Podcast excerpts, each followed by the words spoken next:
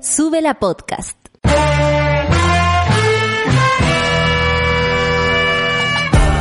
Cuando despiertas en otra sintonía, ves las cosas que otros no ven. Si a veces sientes que estás viviendo en Mordor, o como diría mi abuelita, te sientes como chancho en misa, este es tu lugar. Bienvenido al grupo de contención más diverso de la historia. Para ser parte, solo debes escuchar al resto, participar a tu manera, reír fuerte y comprometerte a buscar más misioneros para esta comunidad.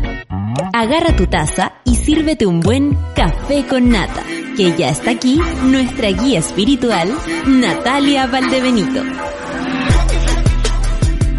Buenos días, monada. ¿Dónde tengo las perillas? Me cambiaron todo. Ya no me escucho. Vamos, vamos, vamos para adelante. No, no era ese. No era ese. Era ese. Monada hermosa, gracias por hacer el aguante. Gracias por esperarnos. Hoy día damos inicio a la temporada también de Sube la Radio, no solamente del Café con Nata, de todos los programas que a ustedes les acompañan, les, le, le, en realidad como que ustedes lo saben, es de ida y vuelta. Si ustedes no están allá, nosotros no servimos de nada por este lado. Les quiero agradecer, por supuesto, la buena onda. Con varias monas y varios monos nos encontramos en, en las funciones, en la calle, en las marchas. Y es tan agradable, siempre están un momento de felicidad mirarles, abrazarles. Ahora con el coronavirus, no me abracen tanto. Eh, el, coronavirus, a mí, por lo menos me está haciendo un gran favor. O sea, yo lo digo. Eh, es un día especial porque es un día después del 8M, pero también hoy día es especial porque hoy día es la gran huelga feminista. Nosotras debo decir que nos planteamos la posibilidad de parar tal vez hoy eh, nuestras voces por el programa, pero también sabemos que nuestro lugar es informar, discutir los temas que hoy nos interesan sobre todo eh, lo que tiene que ver con, con las mujeres, con el rol de las mujeres. Vamos a tener un programa lleno de mujeres. Ustedes saben que los días lunes es el día de nuestra, de, nuestra junta de amigos, de vecinos. Eh, hoy día dejamos a los chicos en la casa y, ellos, por supuesto, sin ningún problema accedieron y vienen mujeres a conversar con nosotros. También va a venir nuestra querida Pancito para darle un gusto a nuestro público, pero también un gusto personal de tenerla acá y de gozar de sus anécdotas. Eh, vamos a tener un programa también especial respecto a eso. Por supuesto que voy a estar con Solcita, que hoy día ya es, pero parte clave e importante de nuestro café con nata. No va a haber cambio al respecto. Por supuesto que vamos a ir haciendo algunas modificaciones, pero el café con nata ya, ya existe así, tal cual, tal como es. Entonces, no podemos hacerle el quite, no podemos de pronto, chicos, ahora el programa se trata sobre algo más misceláneo, vamos a hablar sobre moda, recetas de cocina. No, seguimos igual de incendiarias, seguimos igual de, de informadas y por supuesto siempre haciendo un intento por informarnos más y por llegar a ustedes de una manera sencilla, con noticias que a veces no son tan sencillas de, de, de, de replicar. Eh, ayer fue un día importante para las mujeres, llenamos las calles y esto es de todo Chile, desde Arica Punta Arenas, en Punta Arenas también hubo marchas muy bonitas, abrigaditas las veía yo, me da una envidia, porque aquí honestamente más allá de los titulares, sí sentimos calor, pero nos tiraban agua de todos lados, nos paseamos el coronavirus tomando el, agua de la misma botella. Fue maravilloso. Y desde ese, desde ese lugar también eh, es impactante cómo las calles se llenaban. El año pasado tuvimos una multitudinaria marcha. Eh, de hecho, creo que todas nos sorprendimos de lo multitudinaria que fue. Eh, no lo esperábamos. Siempre cada una tiene su, su ímpetu de ir o no, pero eh, nos sorprendimos siendo tantas, siendo eh, ni siquiera poder caminar. Recuerdo que, que, que no, no, alcancé a llegar ni a Maquiver el año pasado y, y esta vez fue bastante parecido, pero se percibía que eso iba a ser así se percibía que eso iba a ser así. Eh, eh, todos los días, eh, vaya ir a la marcha, eh, la gente organizándose, los cabros entendiendo que algunos no tenían que ir, y la verdad es que vi harto hombre y me impresioné.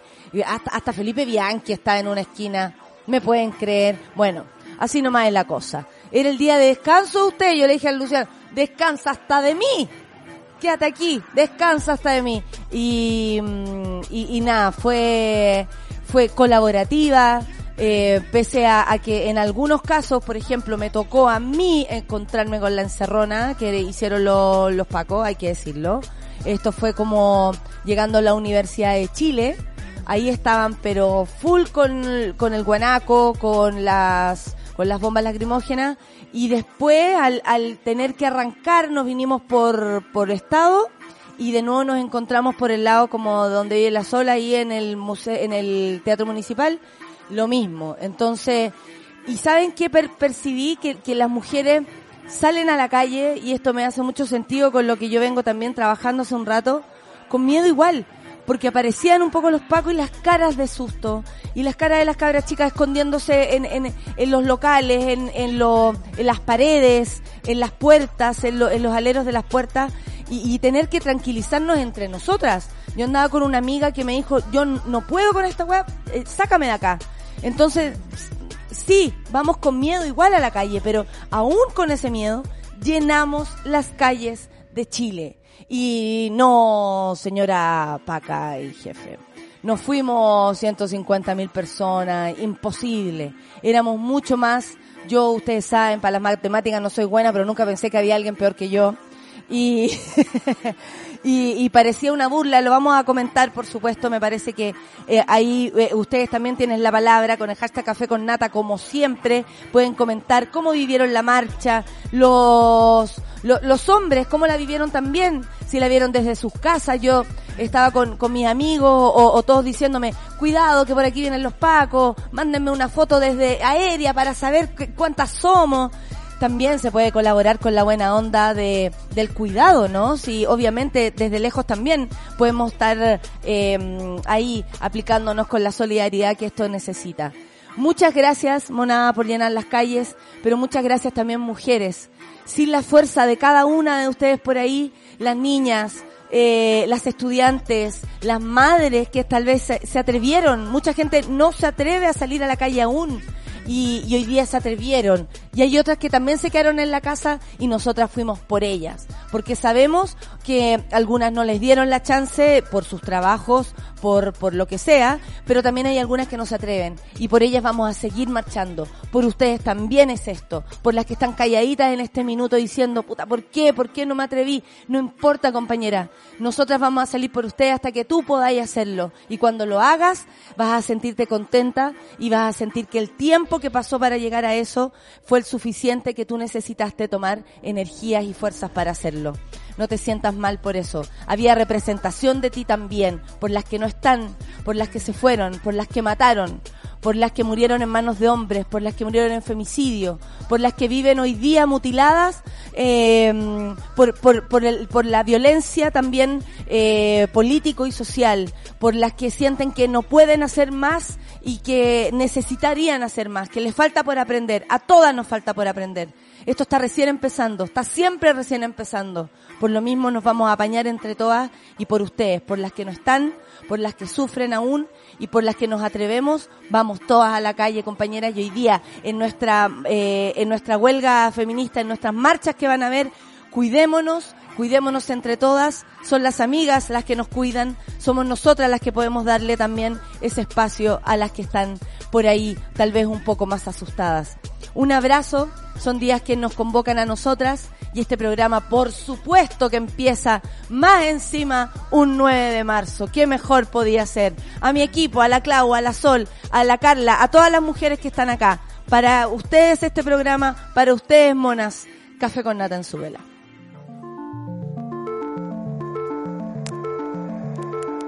Baja el arma, le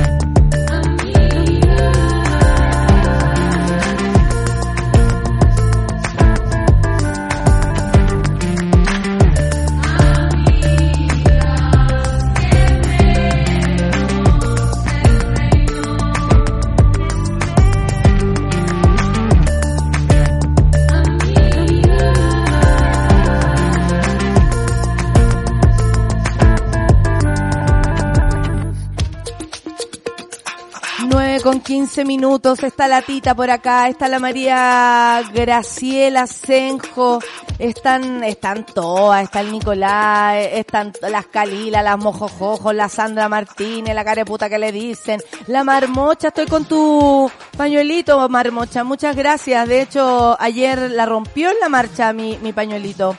Eh, está eh, la Cami Aguilera, está, uy, ¿dónde está la Cami? Está recuperándose de una cirugía. Bueno, vamos a hablar con la monada, por supuesto. Necesitamos ponernos al día. Esto es como que todos volviendo, todos volviendo, pero yo con la que más necesito ponerme al día es con ella. Es con ella. Solcita, coronavirus, abarca.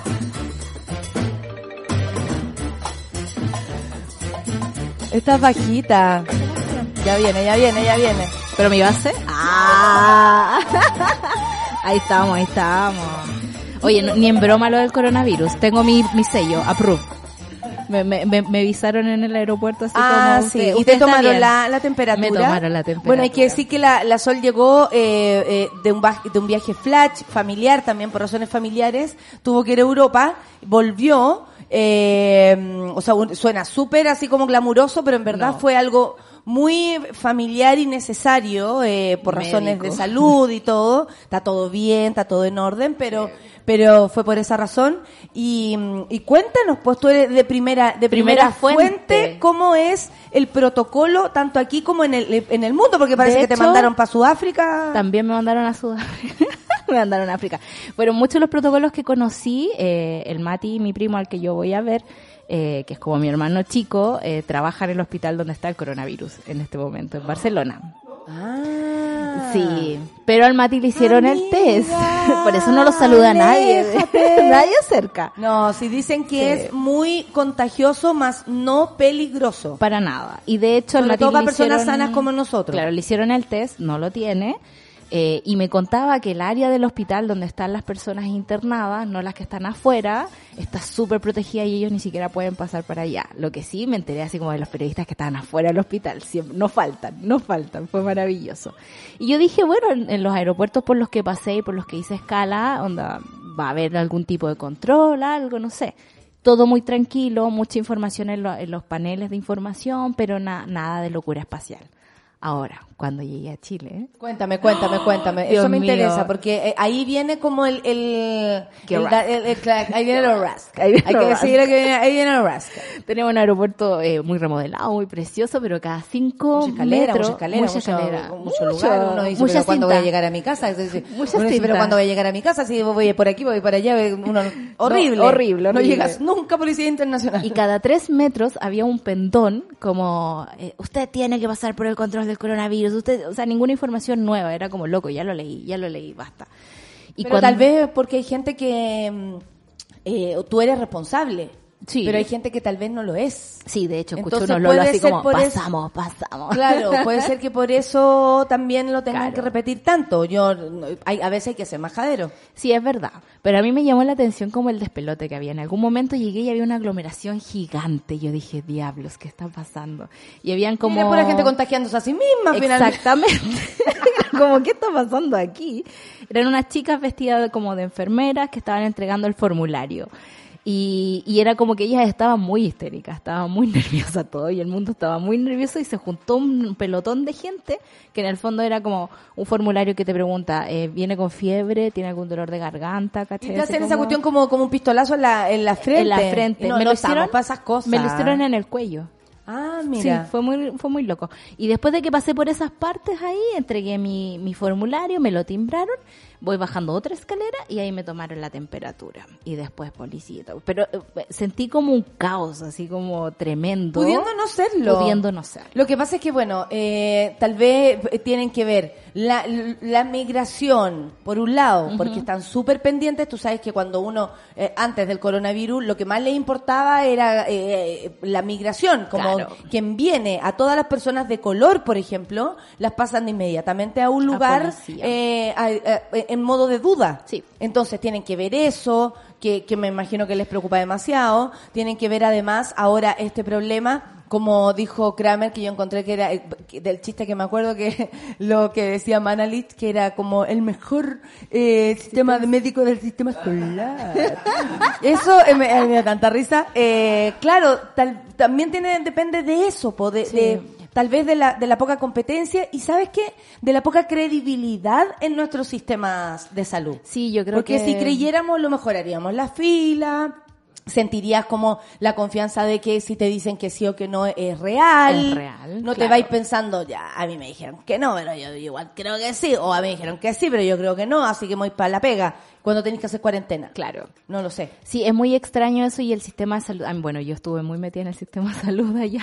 Claro, claro, por lo que te Eh, tocó. Me tocó muchas veces ir a la farmacia y entender la diferencia de precios que hay. No, es para llorar. Es para llorar, de verdad. Es pa' llorar. Yo me vine eh, llena de remedios.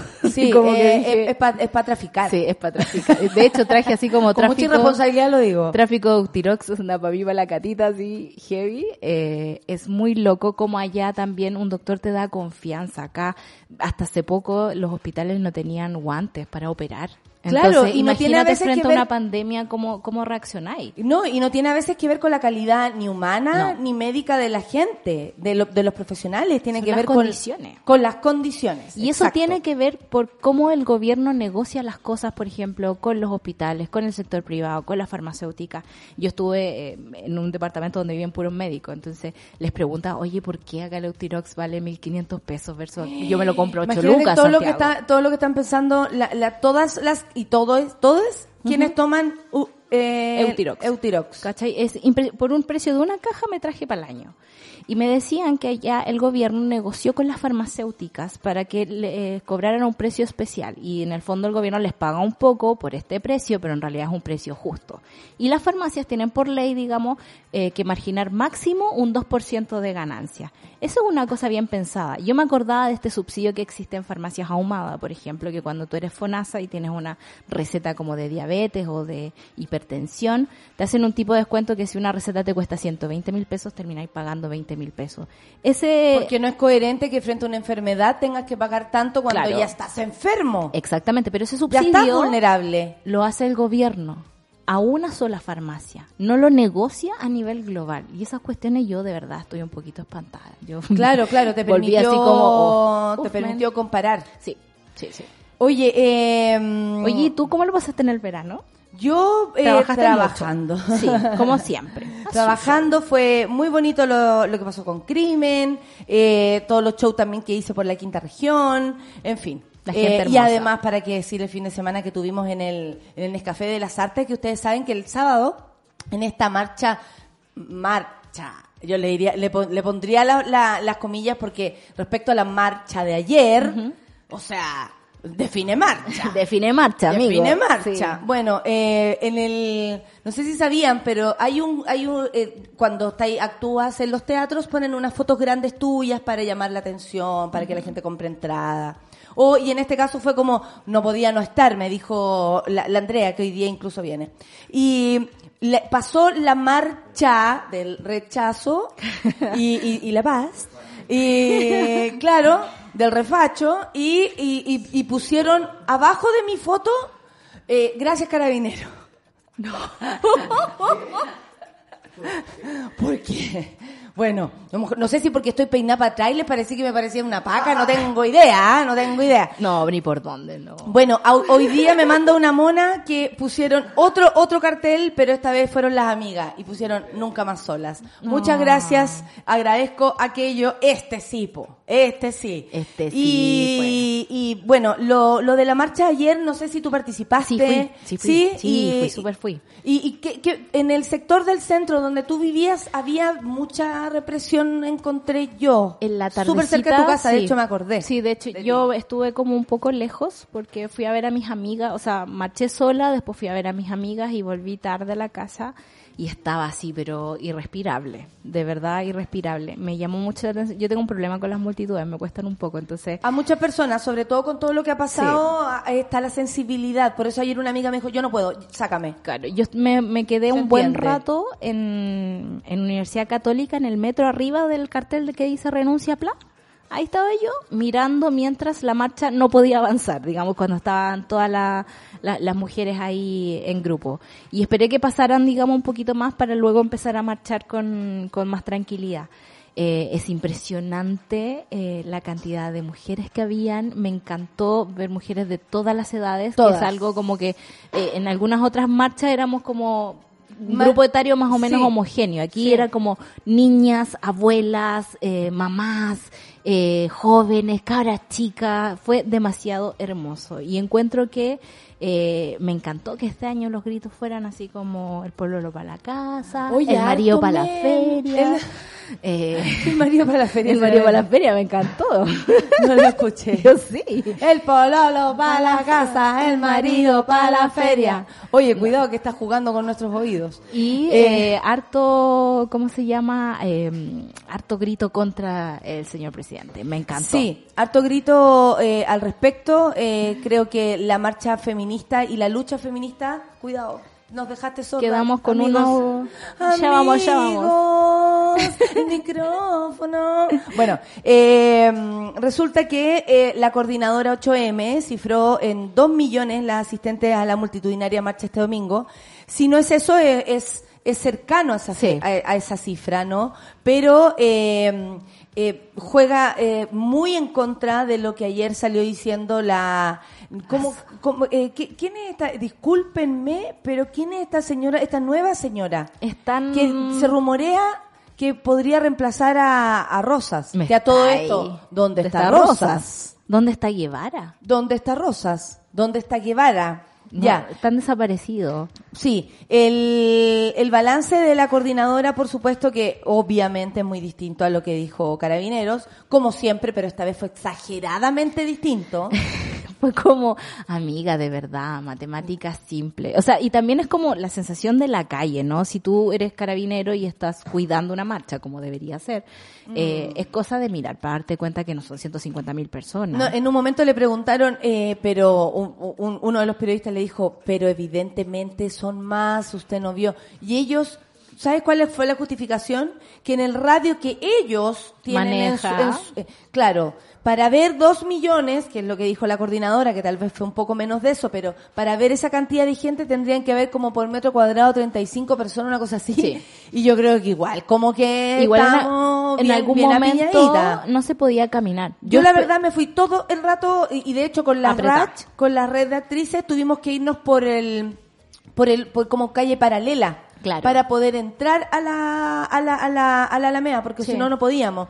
Y mm, y la verdad no era solo la Alameda Para la que nada. estaba llena de gente. Eran las calles alrededor. Eh, Monjita, Santo Domingo, eh, eh, Moneda, todo, todo, todo lo que Portugal. ustedes... Exactamente. Sí, yo también me vine conejeando como desde mi casa hasta hasta, lo- hasta llegar, digamos, a la, a la plaza.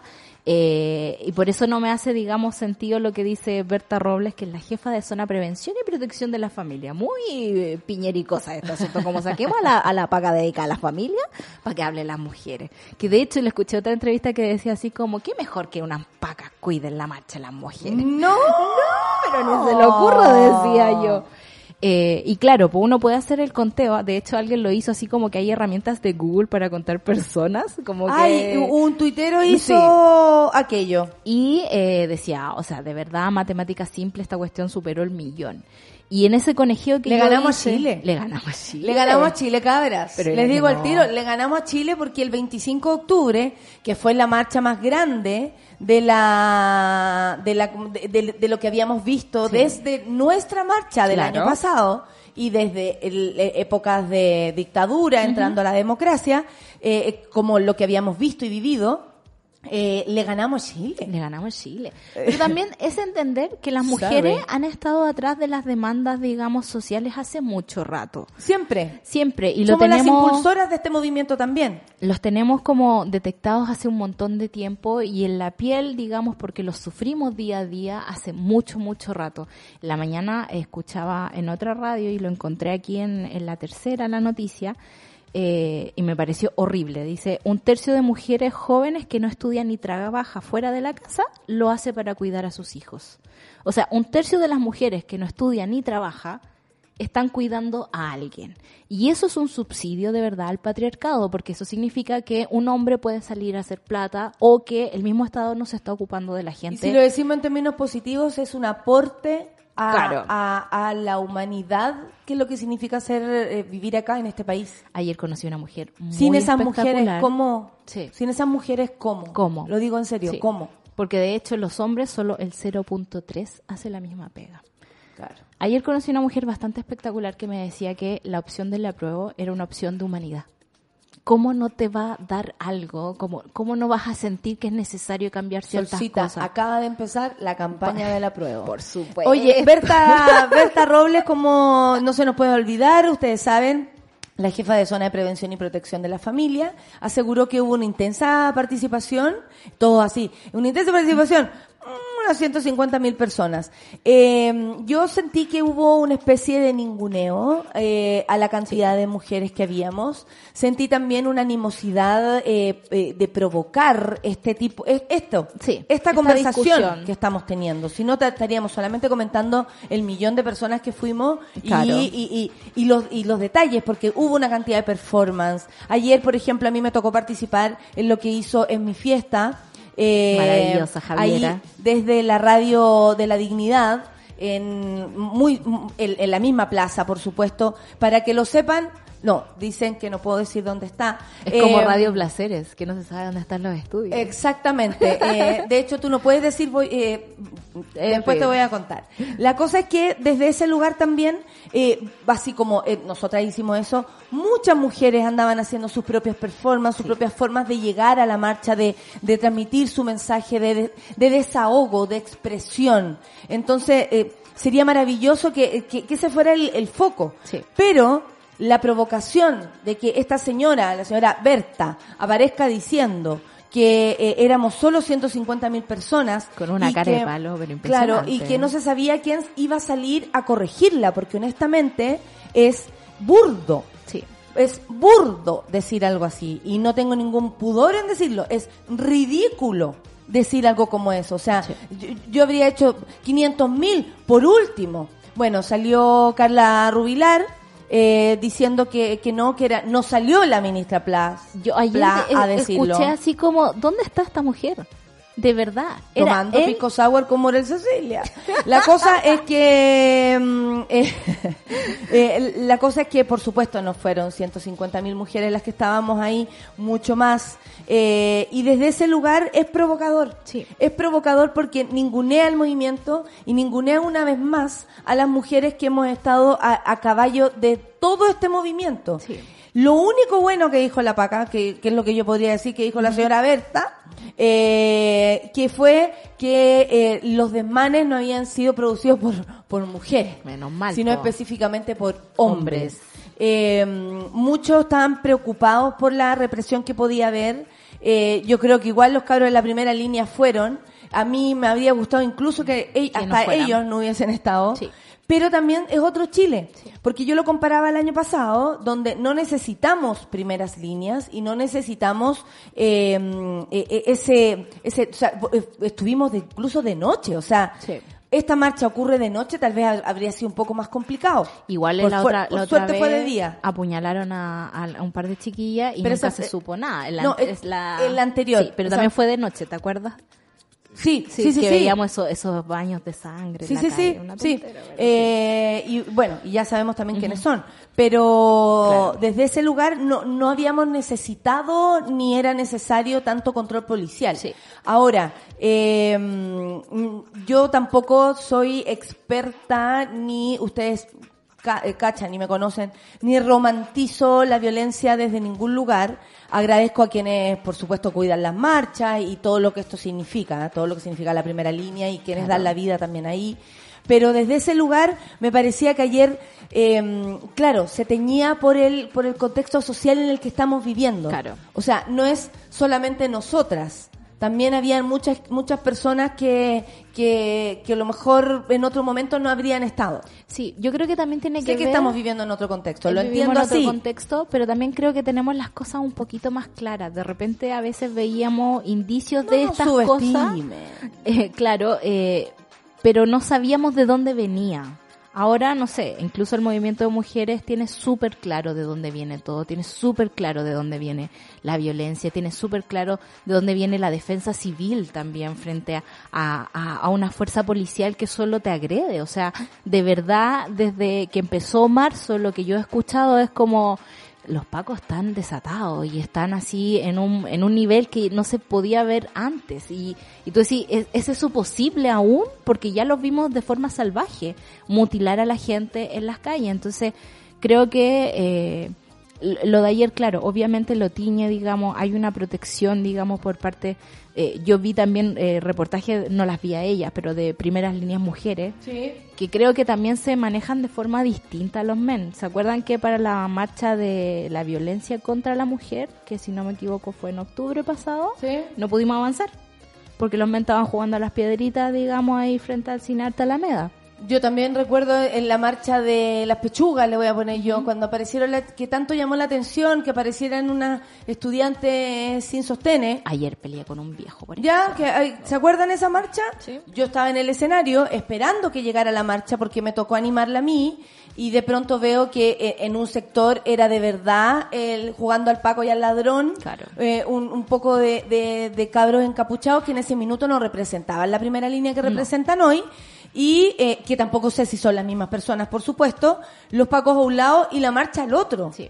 O sea, eh, tam- también veamos eh, de, de qué género sale la violencia. No digo que las mujeres no peguen piedrazo, no, digo que no existan mujeres en primera línea porque sabemos que existen. Y, y sabemos también que hay guerrilleras y también sabemos que hay mujeres que aquello les hace mucho sentido. Claro. Pero eh, si nosotros eh, a vista y paciencia de todo, ey. O sea, yo creo que hay que hacer la diferencia. Una marcha de hombres versus una marcha de mujeres es muy distinta la forma en cómo se conduce. Me tocó ayer, bueno, yo lloré mucho en la marcha, me emociona demasiado, pero me emocioné especialmente en un momento en que una niñita se perdió y el Ah, tú estabas. estaba ahí y era como todos al suelo, todos al suelo, todos al suelo y todos nos agachamos hasta que apareció la niñita. Te juro que a mí se me paran los pelos y una mina adelante dijo, "Puta, mujeres, por tres segundos, ni ni lo pago." dijo.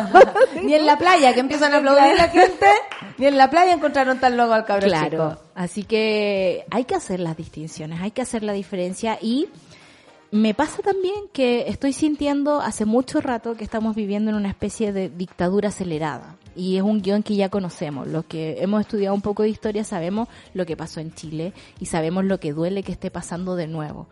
Pero lo que sí me agrada de todo este proceso es que ahora las mujeres somos dueñas de ciertos medios de producción, somos dueñas de algunos medios de comunicación. Pienso en la Javiera, en Es mi fiesta, porque también pienso en las provocaciones que existían en épocas de dictadura por parte de los medios de comunicación, como existe ahora con la portada de Lun, que yo no le voy a dar mucho tiempo a esa cuestión, pero en el fondo es como, es una provocación que podemos No, no, en este pero momento... Espérate que sí, es importante como Martín estaciona el auto, calmado, calmado, es súper importante. Ahora que heavy que una marca pague, no estoy hablando de la de hoy día, Sí. estoy hablando de la de ayer, de una marca que pague una portada. Una portada y que eso no Ojo se- con eso también. y que no haga un disclaimer.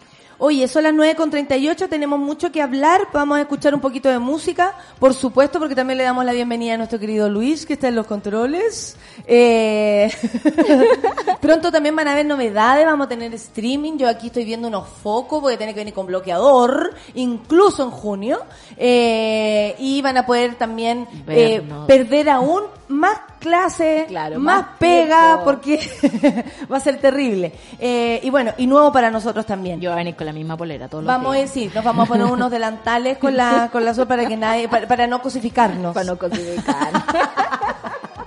Hoy vamos a escuchar música, esto es eh, Dance Monkey ba- bailando los monos. Eso con tenis- ah, ah, 9 con 39, café con nata en suela.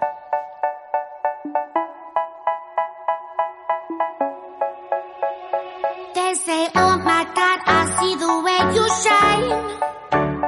Take your hand, my dear, and place them both in mine. You know you stopped me dead while I was passing by.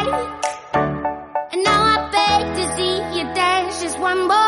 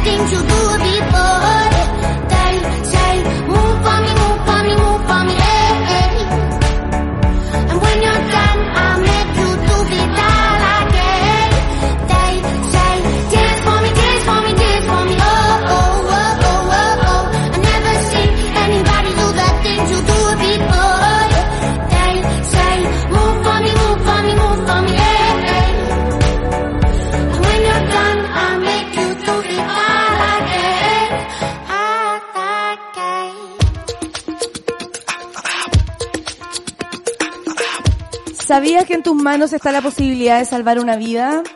No es eh, chiste lo que estoy diciendo. Visita dkms.cl para conocer la historia de Matilde que sobrevivió al cáncer de sangre gracias a una donación en vida. Tú también puedes donar vida en vida y ayudar a alguien que lo necesita. Conoce más en dkms.cl. Recuerdan DKMS que esta es esta fundación que mm, anda en búsqueda de las células madres así de cada uno para saber cómo uno puede aportar, por ejemplo, en el trasplante de médula, que es algo que puedes hacer en vida. Y yo puedo ayudar, yo estoy inscrita, así que tengo todo el, el derecho a decirlo, la, la, la, la, la Clau también, eh, a decirles que uno se inscribe rápidamente, te hacen un, eh, un con unos cotonitos, tú tienes que como pasarlos por tu boca y luego ahí guardan eh, tu ADN, supongo, algo así. Y ese si coincide con alguna niña, con algún niño, con algún joven que necesite tus, o sea, que, que seamos compatibles, yo puedo ayudar incluso a alguien en Tumbuktu en este minuto. O de Tumbuktu me pueden ayudar a mí. Entonces, vayan a dkms.cl y les damos la bienvenida, que además son amigas y amigos del Café con Nata. Hermosísima Qué lindo tarea. Sí. y qué linda mención. Sí. ¿Cierto que es sí? muy bonito, se pueden salvar vidas así. Exactamente. Yo a mí me, me llega muy de cerca esto. Así que, por ejemplo, si en la época de mi papá hubiese tenido DKMS, es probable que le siguiera. Es y es, uf, y así Sí. con tu padre y con muchas personas más, muchos Sí. niños, por ejemplo, que no que no tuvieron la posibilidad de crecer porque no habían tantos avances o no existía una fundación como esta que se preocupara de aquello. Oye, saluda a toda la monada. Oye, la Está monada. pero en llama, nos tienen de trending topic, por supuesto. Más arriba que, que, que- que los- eh, entre los matinales deben decir, ya apareció esa weona de nuevo. Ya volvió la comuna. Ya volvió esa weona de nuevo. Bueno, eh, Aquí estamos, po. Aquí estamos las hueonas. Eh, vamos, oye, la moneda conmemorará dos años de la investidura de Piñera y 30 años de la vuelta de la democracia. No. Chiste. ¿Va a seguir Empezamos con, humor. de- del Museo de la Democracia, ¿se acuerdan? No, no podría. No podría. No podría. ¿Cómo va, cómo va Very una persona como esa eh, referirse a la de... Ver impopular. Very impopular, ¿Qué diría la Academ? Claro. Oye, la Academ que hoy día está en, la- en los trending topics, yo dije, va, salió de nuevo un, un, un- un adelanto sobre la Academ, que a todo esto últimamente puro nos da buenas noticias a nosotros, Claro. diciendo, no sé, que el 80% de las personas, por ejemplo, estaban a favor de un cambio constitucional, en fin. Bueno, anuncia que dejará de publicar encuestas sobre el plebiscito el 26 de abril. Se sabe también que antes de las elecciones o con un tiempo determinado, 15 días previos a las elecciones, no pueden existir, mm, Eh, encuestas porque Encuestas. intencionan el voto, ¿no? claro, se supondría que intencionan el voto. Yo creo que uno es bien segura de su voto. Eh, y de su poto, ah, ¿te cachai? Claro. pero de su voto y de su voto, pero el, el, en este caso dice que esta es una elección inédita, como yo le digo el, el guatón de la academia, eh, inédita al ser el primer plebiscito en democracia y en contexto de voto voluntario. En esta encuesta eh, to- se tomó la decisión, dice la Plaza Pública Academ, de dejar de publicar datos asociados a la prueba y rechazo de la Convención Mixta y, y Constitucional. Roberto y Isi, va, Isikson, eh, quien conversó, por supuesto, con el Mercurio, no iba a hablar conmigo, explicó que la principal razón que se debe a la prohibición por la ley de publicar encuestas, aunque siguiéramos midiendo de todas maneras, deberíamos dejar de publicar semana antes del plebiscito. A mí me parece que anunciar que van a dejar de, de dar porque no sé si las otras las otras saben, las otras encuestas saben que Claro, dejando 15 hacer la días previos, y listo. fin, Ya está. claro, Ya está. se- van de vacaciones las encuestas. Claro. es es súper extraño. Yo creo que en el fondo ya no es negocio para ello. En algún momento tú recuerdas que eh, el Yo me voto... acuerdo de la Fundación Futuro, propiedad de Sebastián Piñera, O sea, que lo- era la que daba las encuestas Claro. y, y- y- y provocaban esto que tú estás este diciendo. tipo de cosas, como una intención de algo. Teníamos también la idea de que la Bea Sánchez, por ejemplo, no iba tan eh, a la cabeza en la carrera. que había votado ella y el marido nomás por ella. Exactamente, y vimos los votos y era como, wow, wow, digamos, Más del sin, 20%. sin esta sensación quizás se podrían haber hecho otras cosas. Entonces, eh, también hay que recordar que la Academ tiene grandes contratos con la moneda con respecto a hacer las encuestas internas. Entonces, como parte y juez al mismo tiempo del asunto. Es muy extraño. Y a mí me da mucha risa porque en la entrevista el tipo dice, bueno, y hoy en día la sociedad no está dispuesta a tolerar márgenes de error, ni a entender los procesos metodológicos que hay detrás. Ah, ni entender. Claro. Nuevamente subestimar a la gente. la gente supuesto. entiende perfecto lo que significa una encuesta y de dónde viene. Claro. Y viendo de dónde viene, me hago la idea de lo que tú también quieres proponer. Claro. De hecho, ¿te acuerdas ¿De que qué siguen subestimando a la gente? ¿Se dieron cuenta la cantidad de personas que habían ayer en la calle? todavía no salen a la calle? Sí, ese es el problema. Cuando uno sale a la calle, se te pasan todas las angustias. ¿Te das menos cuenta? calle, me- claro, más calle, menos tele, más Claro. calle, menos tele. Oye, a todo esto, mañana podríamos hablar de la- los números de la tele, porque no los recuerdo bien, pero estuve cachando los números del Consejo Nacional de Televisión y se fueron en picada. Claro, si nosotros estamos súper bien acá. Entonces la gente, de verdad, está súper atenta. Muy atenta. Y no le vienen con estas mentiritas de que ustedes no van a, con- nos van Mira, a saber de yo la debo metodología. asumir que en algún momento nosotros incluso acá subestimamos el, el, el, el espíritu chileno Sí. de, de, de, de reclamar, de dar cara. ¿Por qué? Porque cada vez que pasaba algo nosotros no reaccionábamos, me incluyo, no reaccionábamos. Eh, pero ahora es otro Chile. Absolutamente otro Chile. O sea, cuando tú, cuando vimos en el estallido que le pasaban el micrófono A la a, a la gente. gente, sabía perfecto dónde iba a parar la plata de sus pensiones, sabía perfectamente por qué estaba en la calle, sabía perfectamente por qué sus hijos, por ejemplo, se estaban saltando los torniquetes, sabían perfectamente lo que estaba pasando. Sí. Si el, el presidente, el, el gobierno y toda esta gente que se les cuelga también, porque la academia es una parte de este racismo, de huevón, eh, de este racismo de Que gente, claro, Estado. que profita del Estado, eh, siguen subestimando a las personas, los vamos a seguir sorprendiendo Sí. con nuestra capacidad de, de reunión, de manifestación y de organización. Sí. Y de cambio estructural, digamos, de, de cómo somos los chilenos. Yo entiendo que eh, en el fondo no ha cambiado mucho, ¿no? Eh, no tenemos mejores pensiones, no tenemos anuncios No, de si leyes lo que ha cambiado el espíritu de ser. Pero exactamente, eso es lo bonito. Hay que uno se siente parte de un proceso histórico y los procesos históricos no necesariamente son inmediatos, pero sí son importantes para nuestro día a día, porque esa persona que iba cansada a trabajar y que pensaba que era depresión no era depresión, simplemente era vivir en este país que no te daba ni el espacio para tener conciencia sobre lo que te estaba pasando. Oye, las noticias ayer de nuestra marcha eh, llegaron a todo el mundo. De hecho, hoy día si estaba en los trending topics de New York Times es porque también hicieron notar la gran marcha multitudinaria Por en supuesto. Chile. O sea, fue incluso llamativa eh, al, al resto del país. Sí. De hecho, ¿quién fue Fergie? Fergie. La Yes, cantante, Fergie. claro, la Marchalicious.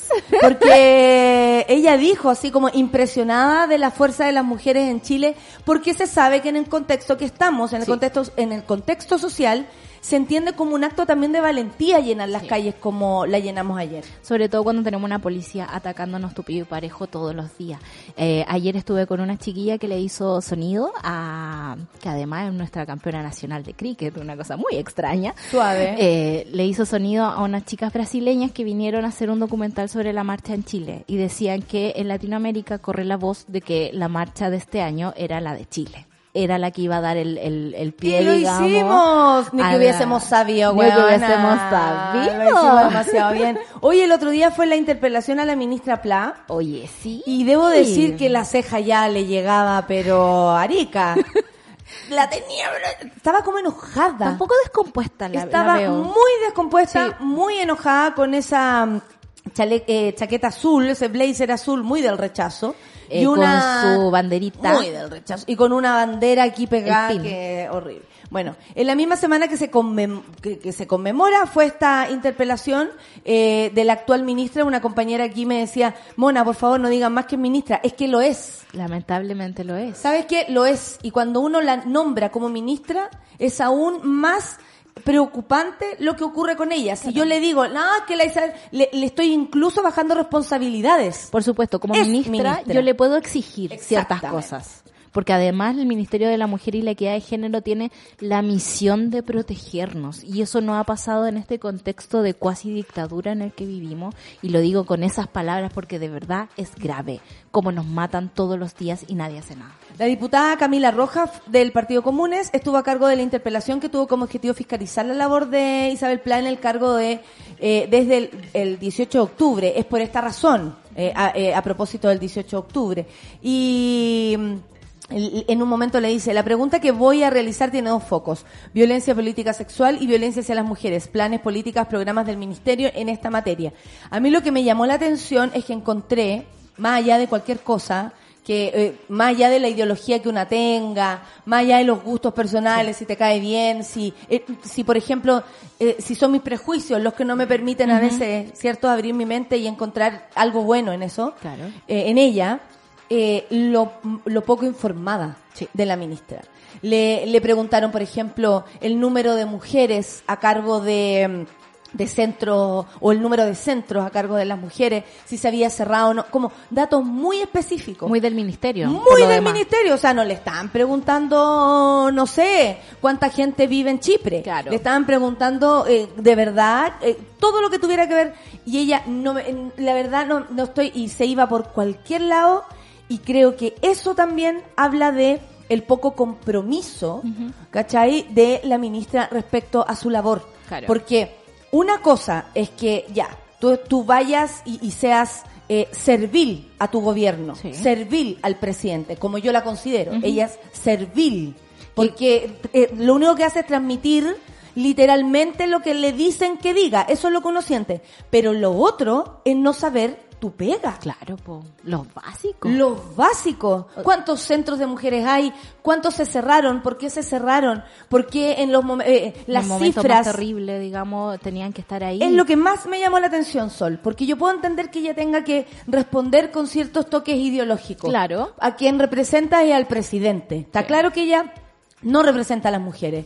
Pero la falta de información, de capacidad, como, de verdad, como, de indumentaria, de, de, de, o sea, ¿cómo no te vayas a manejar en eso? ¿Cómo no vayas a ir dateada? ¿Cómo no estudiaste? Como no hay un asesor, por último, una asesora que le haga la pega. Alguien o sea, le que hablaba baje al los lado, un hombre le hablaba al lado, de hecho. de transparencia, ¿cachai? O sea, son datos públicos, además. No sé por qué no, lo, no los tiene. Bueno, igual es sabido que Isabel Pla, a través de las entrevistas que le hemos escuchado, Horrible. las pocas que da, eh, tiene esta cuestión muy partidista, ¿no? Y muy, de- Muy. y muy del partido de Sebastián Piñera, en realidad. Es como que más allá del partido al que pertenezca, es como un partido Sebastián Piñera. Y que en el fondo se define bajo las lealtades, más no eh, con respecto al trabajo que tienen que hacer.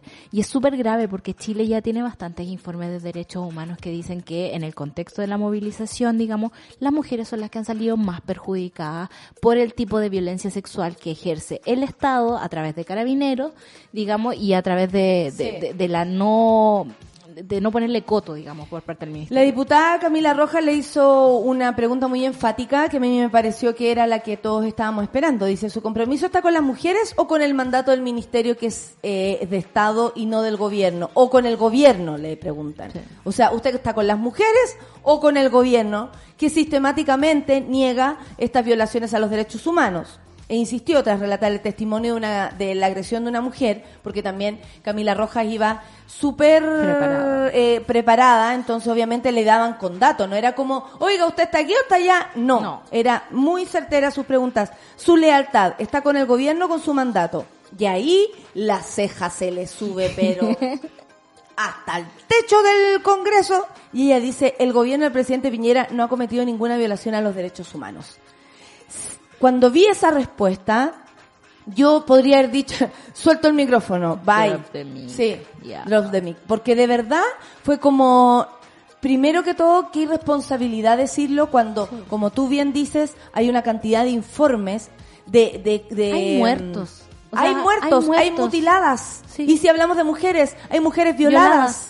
Hay mujeres que están en la... Hay niñas que todavía están presas en, cárcel, en la cárcel... De alta seguridad. Eh, Exactamente, por estar en una barricada, porque muchas gracias a los diputados y diputadas que aprobaron esa, esa ley, pero eh, tú después te- tú, tú después dices, o sea, la negación, y aquí es donde yo quiero llegar, la negación de la violación a los derechos humanos también es un, otra, otra Es, es otra violación a los derechos Es humanos. otra vulneración, digamos, Negarlo, por parte de nuestro- omitirlo. Sí. Y en este caso, eh, y ahí es donde yo eh, me cuadro con la compañera que decía, no le llamemos más, es cómplice. Es cómplice totalmente. Está Sí. siendo cómplice de aquello. Sí. Y si después, eh, y, y- y no me vengan después porque la gente, hoy la gente cambia, hoy la gente tiene eh, otras visiones. No. no, no vamos a permitir incluso que te vengas a arrepentir luego un tiempo y decir, ay, que yo no sabía, porque ahora ya no se puede decir que yo no sabía. Por suerte no. La Isabel Pla debe ser de la generación que dice que ella, por mientras estudiaba, no tenía idea que mataban a sus compañeros,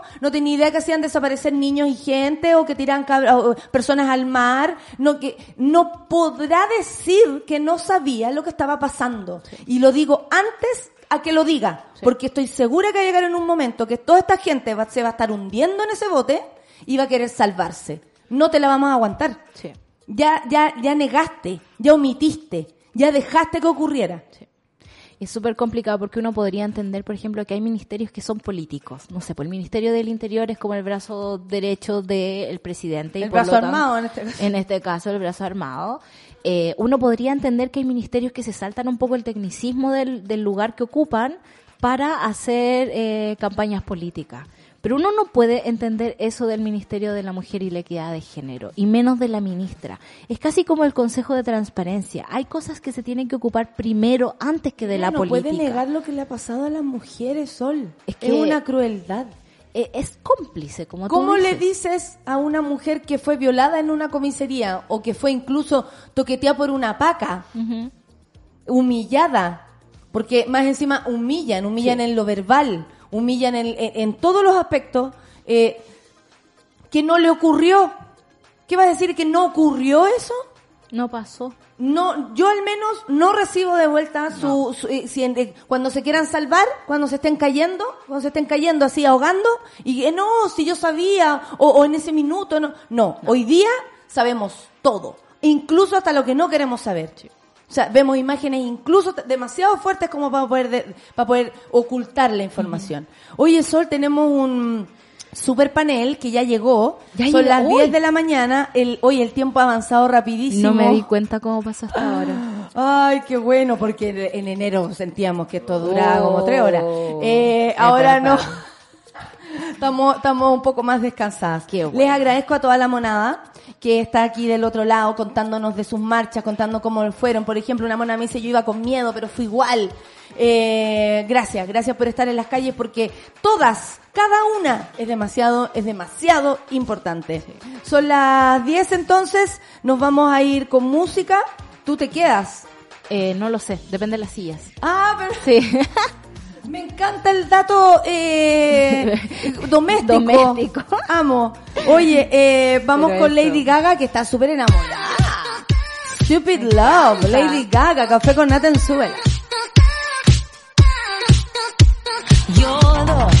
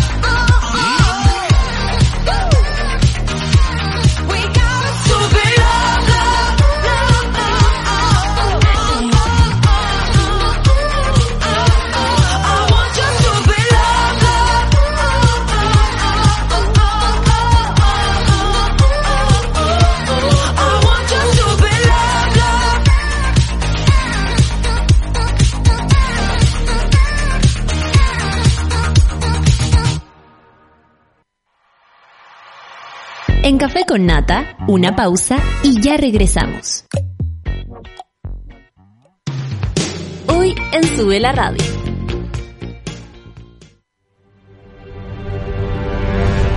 De lunes a viernes, a las 11 de la mañana, Rayen Araya lidera Super Ciudadanos, un grupo de opinantes movidos por la desigualdad social. Super Ciudadanos, hoy a las 11 de la mañana y cuando tú quieras en formato podcast, solo en subela.cl. ¿A quién le importa que sea lunes? Cuando el reloj marca las 3 de la tarde, ya sabemos que Curro Guerrero le da play al soundtrack de la vida.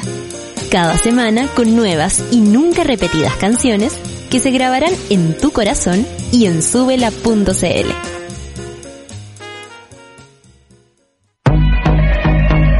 Súmate a Súbela Club. Sé parte de nuestra comunidad de socios y podrás obtener descuentos en Bestias, Disco Intrépido, Marlon Restaurant, Heroica Producciones, Only Joke, La Plage.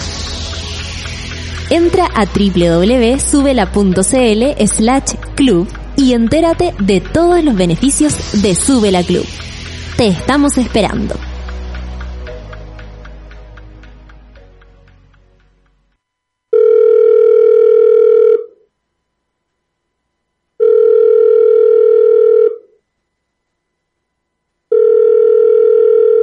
Mayoría de los casos de abuso sexual durante la infancia, la víctima puede llegar a esperar hasta 20 años para atreverse a hablar. Ayúdanos a que no tengan que esperar ni un día más. Hazte socio hoy en www.paralaconfianza.org para que ninguna llamada quede sin contestar. Fundación para la Confianza. Ya estamos de vuelta en Café con Nata. Thank you.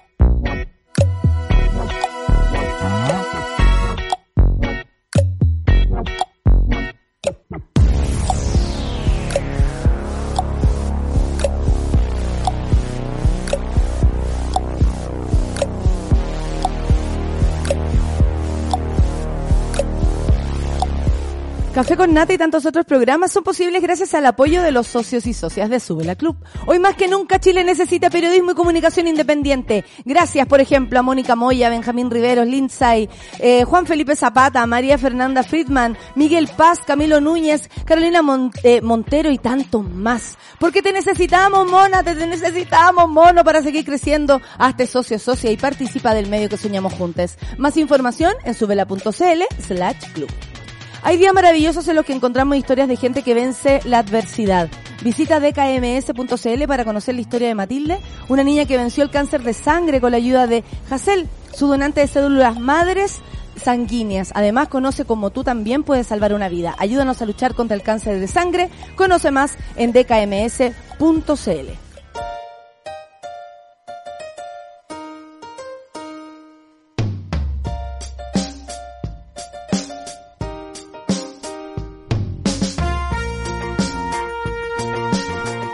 Son las 10 con 7 minutos y estamos con un panel absolutamente feminista.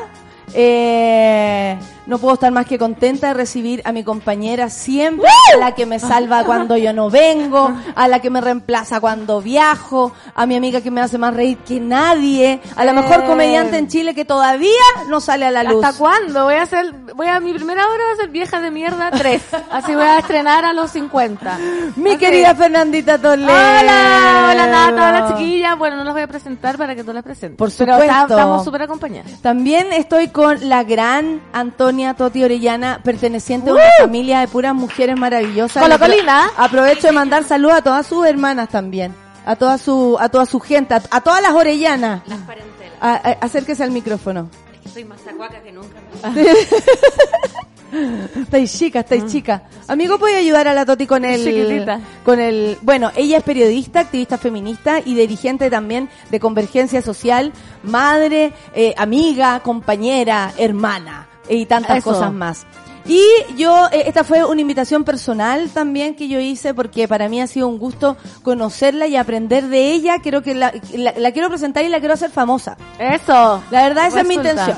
La verdad, esa es mi verdadera intención. Quiero presentar también a Andrea Gutiérrez, actriz, miembro, vocera, madre de todas nosotras, la que más sabe Sí, de la red de actrices eh, chilenas y por supuesto, eh, ¿qué, qué más? podéis- eh, Tú, te- tú haces demasiadas cosas, Andrés. Saluda al micrófono. Ahí, ¿se escucha? ¿no? ¿Se escucha, se escucha, se escucha? ¿Aló? No. Más o menos, nomás. No sé si yo soy No. sorda. Porque... ¿Aló? Por mientras, ahí. Ah, no- on. On. on, no falla. No me manejo, no me manejo. No, muchas gracias. Muchas qué honor. Hago hartas cosas, sí. Soy, tengo como que ya asumí que no podía decidir en una sola ocupación. Eh, En un momento lo dudaste, así Lo como dudé. me voy a dedicar a una sola cosa. Lo dudé, me vi la carta astral para eso. No. Y me dijeron, no, asume que siempre tendrás más de un trabajo. ¿Y a qué te dedicas?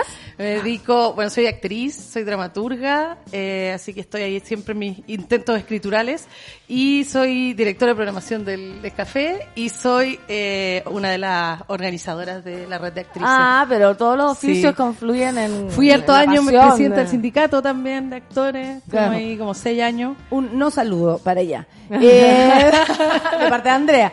Y por supuesto, a quien también nos va, si nosotros nos llegamos a, a desactivizar hablando de todo lo que ha sucedido, eh, va a estar ella, porque ella es la persona que tiene que dar inicio también a esta nueva temporada Por de Café supuesto, con Nata. con gran look ayer. Quien está desde el primer día con nosotras, mi querida Rafa. Literalmente. Desde el primer Ah, día, amiga, desde el primer día. no. Tú has sido, de verdad, llevamos siete día, años en nuestra que fue relación. cuando nos conocimos. Es la relación más estable Le- que has tenido este último tiempo, ¿no? Siempre. Están mis hijos y después estás tú. Ah, qué lindo. Lejos la relación más- estable de la vida. Oye, Rafa, muchas gracias por haber venido también. No, gracias por invitarme. Yo porque aquí me colé, todo así, facatacatá, quería estar aquí. y quisimos hacer esto por- para comentar lo que fue ayer, para comentar la interpelación, para comentar eh, lo que logró eh, muy de cerca también, por ejemplo, la Toti al llegar al- a lo que fue la paridad. Creo que hay, Ah. hay harto que tenemos que hablar sobre eso. Empecemos por la Toti, pues empecemos a preguntarle. sí. No, y tú así. Sí, Sí, hay disparemos mucho a que ver, preguntar. que hay mucho que preguntar, muchas dudas, muchos mitos. Sí. Toti va a tener que saber decirnos todo. No, Toti, queremos saber cómo fue el camino a lograr la semana pasada la paridad. Eh, ¿Se veía venir, no se veía venir? Porque hasta el último era un montón de dudas. Así siempre nos toca, po. Mm. Eh, el, debate por la paridad lo empezamos apenas se firmó el famoso acuerdo, que todos estábamos como, en particular las que militamos, estábamos como, esto es bueno. claro. Es bueno, pero es bueno. No sé, ya. Y eh, ante estar medias dudosas también, empezamos a ver que había dos problemas. Primero, que había habido una puesta en escena gubernamental eh, que hacía ver que, aunque definitivamente el famoso acuerdo no les convenía para nada, de hecho ayer, hoy día salió a la MAND, que es famoso indicador de lo que va a perder en la historia. Ayer, ayer, 8M, Ayer, 8M. eh, sí, por, Ayer por en lo noche. por lo demás, entrevista principal, el 8M, el caballero. Súper ubicado. Tímido. Señorones. Bueno, y eh, él decía como no debió haber estado la opción de convención constitucional 100% integrada por ciudadanos. Debió haber sido solo convención mixta. Entonces, bueno, en ese momento, como... Eh, Ultron. Ultron. Eso lo dijo anoche. Ultron. No debimos, no debimos soltar la constitución. Sí, dijo. no, no debimos soltar la constitución. Entonces, ahora uno se da cuenta que, claro, que los cambios se en ese momento la cuestión... la misma constitución. La cuestión se vio muy difícil, pero en verdad soltaron algo que no habían soltado por 30 años, que era la posibilidad de la reforma constitucional. Pero aún así, el acuerdo, ah, como no hubo acuerdo en ciertas cuestiones, como la participación paritaria de las mujeres, los escaños reservados para eh, Pueblo originario. pueblo originario y la participación de independientes, quedó abierto a que la comisión de expertos famosa eh, pudiera hacer una propuesta al respecto. No hubo acuerdo de la comisión de expertos porque la y los expertos de la derecha llegaron con la misión de no tener acuerdo en este punto. Ellos siempre apostaron a dilatar esto a tal punto que, por un lado, no nos resultara aceptable hacer campaña por una convención constitucional que no tendríamos ni idea cómo estaría compuesta, o por otro lado, eh, que eh, más o menos por desgaste termináramos aceptando una fórmula mala. Pero eh, lo que ocurrió fue otra cosa. Lo que ocurrió fue que hubo una confluencia muy bonita, muy, no sé, sinérgica, sin- con sincronía, no Ay, sé. cuando resultan Orgánica. las cosas, que uno Se siempre vieron las cosas. no resulta nada y ahora como por que- una, por una que nos den ya. Eh, y lo que ocurrió fue que hubo muchas organizaciones de mujeres, eh, muchas organizaciones de expertas, de profesionales y muchas parlamentarias trabajando en lo mismo al mismo tiempo. Entonces, cada una ahí con la organización que le, le salía más cercana o con la que ya habían tenido un trabajo previo, se empezó a conversar en torno a fórmulas de paridad. Y ocurrió que en un momento, a partir como del 2 de diciembre, creo, no me acuerdo bien, tuvimos una primera reunión en particular, hubo otras, como, no lo quiero arrogar porque, por ejemplo, las de la DC y eh, parlamentarias como más transversales, por ejemplo, trabajaron mucho con comunidad mujer. Eh, pero en particular nosotros trabajamos mucho con la red de politólogas.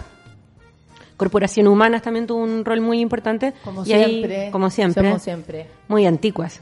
Ahí en la Ah, la, la- como sí. corporación, no les quiero decir nada a sus abogados. Es una institución con muchos años. Un saludo, un saludo, un saludo, saludo. A la Camila Maturana en particular, que estuvo muy, muy durísima en esto.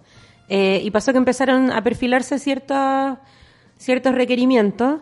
Entonces, lo que pasó fue que la red de politólogas les tiramos el cacho y fue como, ya, pues, están todas estas ideas, formúlennos un sistema electoral. Ustedes son las expertas. Y eso es algo que no pasa mucho porque eh, no, no estamos muy acostumbrados tampoco a que el saber académico, técnico, esté al servicio de las demandas. Sí, es sí, algo muy difícil. como que se separan una cosa de otra. Claro, y no lo dejan pasar tampoco, porque en el fondo lo, lo interesante que pasó acá, que es una fórmula nada de masculina, toda la colaboración que se generó y que dejaron pasar a las que realmente manejaban los temas, que es algo que es muy extraño que un parlamentario hombre lo haga, porque siempre nunca va a permitir que otro se arrogue Menos el otra. conocimiento, la sabi- mucho menos otra. Bueno, de hecho hasta ayer Alaman ninguneó la y reconocimiento fórmula- también a las politólogas que hicieron todo su trabajo. Julieta Suárez, Carolina Garrido, la Javier Javier Arce, Arce. estuvieron ahí encima de todo. Y crearon esta fórmula que es la de asignación paritaria de escaños, escaños. pero que no es la que ganó. Ya. Y ahí estuvo avanzando la votación, sin duda la, la aprobación en- del primer trámite en la Cámara de Diputados fue una cuestión que nosotras jamás nos habíamos esperado, porque en nuestro registro solamente teníamos los votos para poder aprobar unas reglas de competencia paritaria, es decir, que eh, las listas fueran pari- con paridad. No teníamos en ningún caso en nuestro como pronóstico votos para algo que fuera ex post, ¿cierto? Como asignación paritaria de escaños como lo que proponía la, la red. Eh, y luego la cuestión se empezó a dilatar después de que se aprobó en la Cámara de Diputados. Ustedes saben que el Senado es un lugar donde la transición ahí está muy...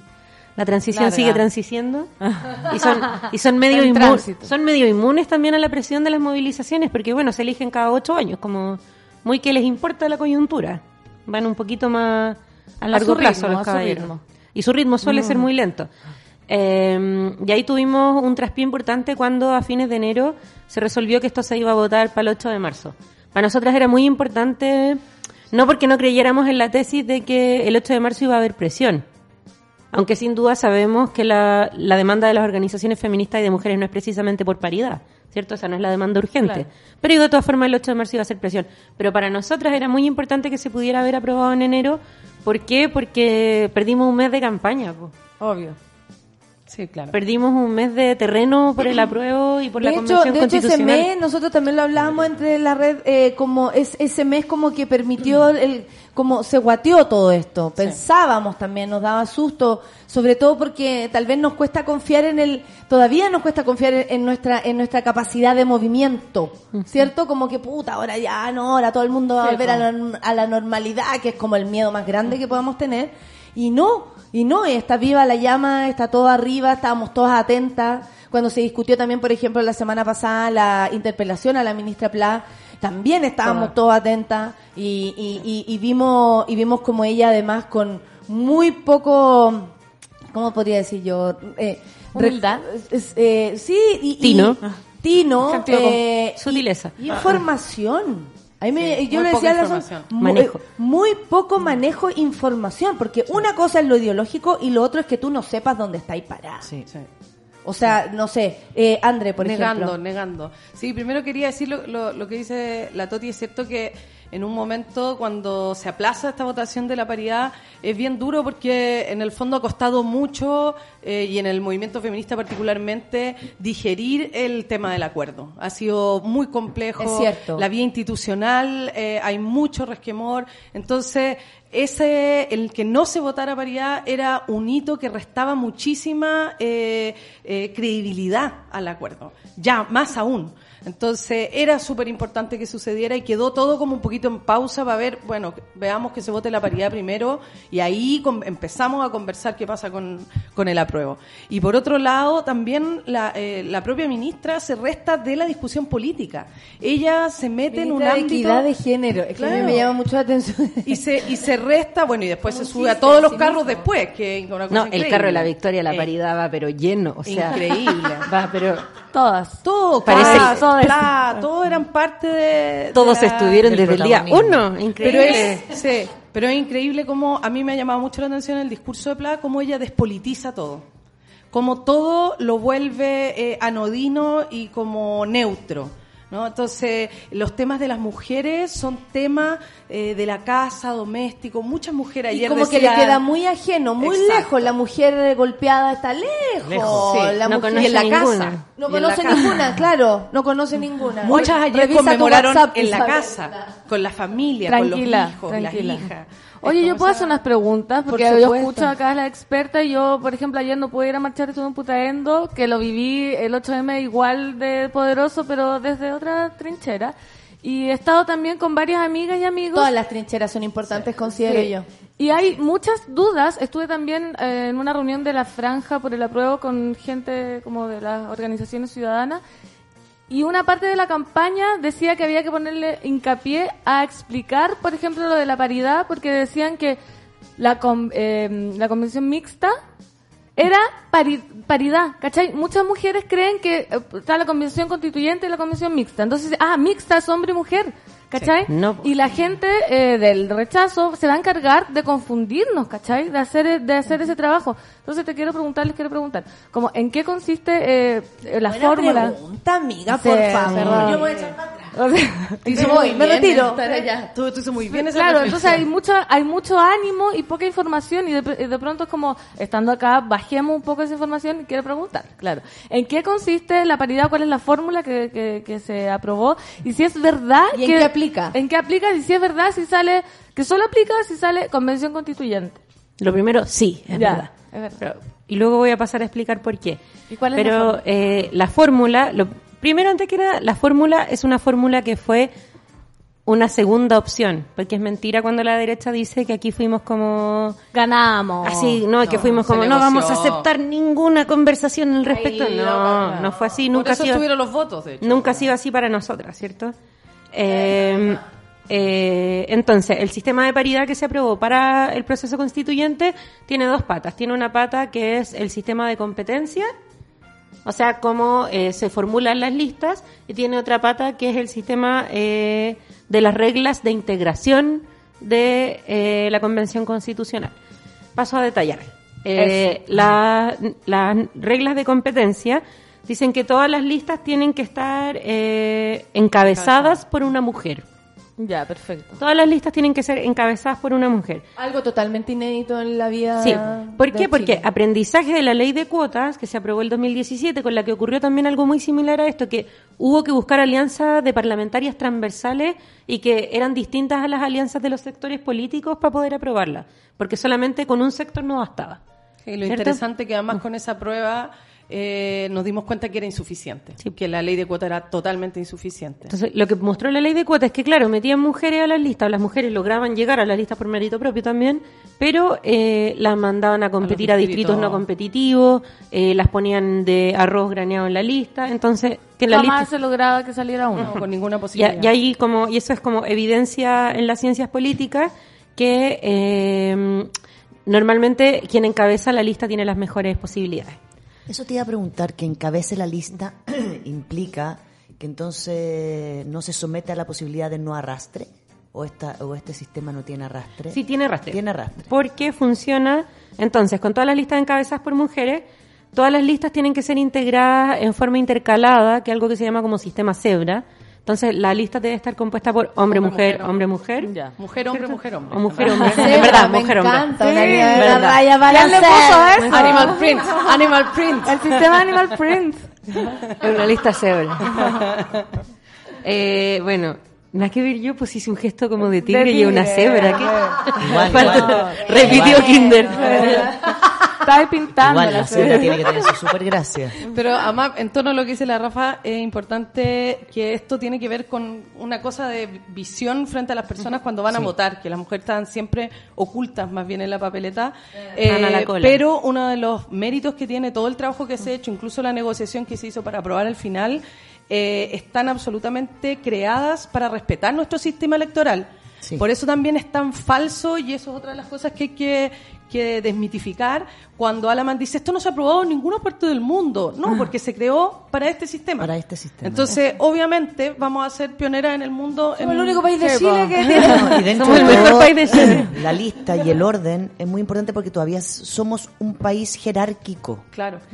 Entonces, eh, cuando la gente va a votar y no conoce a las 20 personas, siempre las primeras van a ganar. obvio. Las primeras. Entonces, si parte una mujer, si se da prioridad ya jerárquicamente, ya eso Cambia va a hacer un cambio radical en quienes vayan a leer y no, y no estén, no, no les interese o no les guste o no sean Exacto. quienes realmente deciden. Se va a decidir siempre por los primeros. Son los primeros que están arriba los que han ganado. Claro, que es algo casi que. A no ser que sea tu amigo que tú algo que, que para abajo. Es evidencia como en todas las elecciones que son con listas, Sí.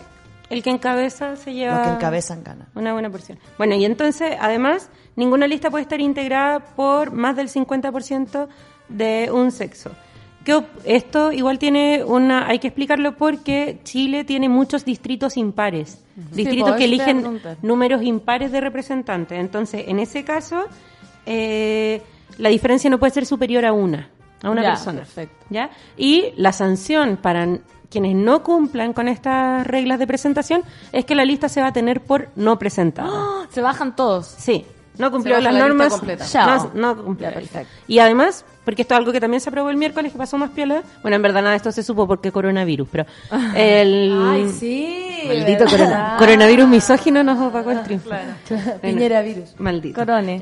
Y eh, mm, El coronavirus y el auto de Martín nos tienen, eh, nos invisibilizan. Sí, como se aprobó también la participación de listas de independientes por distrito, esto también opera para las listas de independientes. Ya, perfecto. Y La entonces- cebra. Ya, entonces, esto es el momento de postulación, ya entregaron la lista al CERVEL, hicieron la campaña, qué sé yo, ta, ta, ta, ta, ta, ta, elecciones. Hombre, ¿Cómo- mujer, hombre, mujer. Sí, y ahora viene el momento de eh, las reglas de integración, el sistema de corrección, que es lo que a la derecha le ha dado por llamar meter la mano a la urna. Ah, sí, también lo escuché el fin de semana. ya, Qué bueno que sí. Sí, porque además eh, eh, son esas frases que, Que quedan. Que espantan, que pues. quedan, que espantan, pero que al mismo tiempo eh, o sea, finalmente es lo único que manosea lo que está pasando. Confunden, ya que estamos hablando de meter la mano, esto, eso es lo único que manosea la información. Y si, y si nosotros queremos despertar a la monada, que nos tiene además en Trendy Topic esta mañana, eh, es decirle que cuidado con lo que también eh, vamos escuchando para no creer de primera, de buenas a primeras. Y lo digo así, sea yo la que lo diga o lo diga otra persona. Sí. Dudemos. Yo creo Dudemos, informémonos, preguntémonos. Totalmente. Creo que esa es la fórmula, incluso dudar de esto que estás, o sea, como dudemos, es la única manera que tenemos Infórmate. de llegar a nuestra propia eh, visión de las cosas. Y yo creo que para nosotros fue súper evidente. siempre, claro, todo Fue súper evidente en este proceso cómo eh, jugaron, y siempre lo hacen, pero para, nos, para las mujeres fue muy notorio en el tema de la paridad, cómo jugaron a la confusión. Cómo la, la idea era confundir y generar esta frase, eh, meter la, La mano, mano. a la, a la los urna. politólogas tuvieron que estar todos los días corrigiendo cada una de las Todos frases los que se escuchaban por aquí, por allá. Que los- Nosotros cuando hicimos ese trabajo del video, donde salía Natalia, de hecho, Hoy que de hecho nos costó N bajar la mucho. información, Yo estuve, yo estuve dos semanas, estuvimos ahí con la Yo me tuve que estudiar mi Fernández. propio mensaje para poder decirlo con Descifrarlo. credibilidad. Porque, entiendo lo que estoy diciendo. porque entiendo lo Porque que era estoy explicar, diciendo. era, era explicar este sistema y ir contra lo- ellos que tienen todos los medios oficiales y mienten todo el tiempo. Entonces, era súper difícil explicarlo. Yo también le doy las gracias porque me está escribiendo en WhatsApp a mi profesora guía, que la tengo abandonada, en mi magíster de ciencias políticas. Eh, Saludos, y profe. a la Priscila, a la Priscila la queremos mucho. Tranqui, profe, Eh, buena onda, buena onda, buena onda. sí, perdón, perdón. Voy a mandar ya, todos nos vemos. Pero Aprovechemos de pedir perdón acá porque Claro, nos hemos abandonado. profe. a todos quienes hemos abandonado en este tiempo. Pero es cierto que había que entrar a explicar No, me, Eh, acuerdo, perdón, me, me acordé que el miércoles cuando se votó mandé a mi hijo sin zapatilla a la sala. No, le pedimos permiso, le pedimos perdón A la tía, a la tía perdón, Manuel, jardín, perdón. que perdón, Manuel. Estuvo a patita pelada todo el día. Así. Me prestaron ahí una pantufla. Qué mejor que andar ¿Quién no se ha ido sin Bueno. zapato a la P? Pero me lo llevo en, me lo llevo en una mochila porteadora. ya, No, no, va no iba a caminar. Claro, por eso la zapatilla. Claro, iba caminando Por sin eso se me zapatos. olvidó. Fue a Lo, marchar sin lo mandé solo caminando sin Claro, zapatos. una tía se fue con pantufla, relájese. Pero como son mujeres allá, también tienen siempre su zapatilla de cagaron- repuesto. Se cagaron de la risa. Siempre. Siempre. Obvio. Siempre preparada. Bueno, Sigamos voy con la con, integración. porque como decíamos, esto es muy complejo. Entonces, las reglas de integración, que no son meter la mano a la urna, porque nuestro sistema electoral es proporcional y cualquier sistema electoral proporcional eh, tiene de alguna forma distorsión. Por ejemplo, eh, para que las personas de Aysén tengan una representación adecuada, en la práctica quizás sus votos sí valen más que los de, por ejemplo, las personas de Santiago. Porque el resultado de que fuera eh, como que no hubiera ningún tipo de corrección, querría decir que las personas de regiones donde viven menos personas tendrían un acceso completamente desigual a la toma de decisiones. Claro, obvio. Por ejemplo, lo que acentuaría aún más el centralismo que ya, ya existe. Y que de hecho también se ha hecho el sistema para que eso suceda. Para claro. que desaparezcan ciertos lugares y, y, y- Tomen fuerza otros. Y, y tomen fuerza otro y se centre en lo que a- al poder le interesa. Y al poder estamos hablando de lao y lao, ¿no? Aquí estamos claros Sí, que... sí, sí. Ent- Entonces nosotros funcionamos con un sistema que es un sistema proporcional que se llama DONT, que se le ocurrió a un caballero matemático hace como tres siglos, ¿ya? Y el sistema DONT fue el que reemplazó el 2017 al binominal, que ese sí que metía la mano a la urna, se pues, compadre. ese se tiraba el piquero a la urna. no, no la mano, no la mano. Eh, La- a Camila Flores. Sí, de cuerpo entero. Entonces, este sistema asigna eh, el número Don't. de puestos, don't, asigna el número de puestos de acuerdo a la votación obtenida. Y es un sistema... Eso fue un Radio choque con el micrófono, Yo, no piensen El mal. radioteatro. Eran los efectos especiales. Asi- asigna de acuerdo a la proporción de votos obtenidos porque es un sistema que privilegia los proyectos por encima de las personas. ¿Ya? Es decir, enti- entiende que las listas representan proyectos políticos. Ah, ¿Ya? No personas Y- individuales. Claro, digamos, porque eh, lo que ocurre con eh, normas anteriores es que eh, se privilegiaba como a llevar solamente personas famosas Claro. para poder generar el doblaje, por ejemplo, en el binominal, que ya, ya no existe en todo caso. ¿Ya? Eh, y eso y además porque permite la integración de listas votadas y otras no tan votadas. ¿cierto? Que- o sea, que no queden como demasiado subrepresentadas ideas que de todas formas existen en el campo político. ¿Cierto? Y entonces ya, este sistema, como bien decía la Andrea, las politólogas lo diseñaron para que fuera eh, coincidente con nuestro sistema electoral. Perfecto. Entonces funciona con el DONT, con distritos y eh, asignación proporcional de escaños. Entonces luego viene eh, la regla de la corrección paritaria.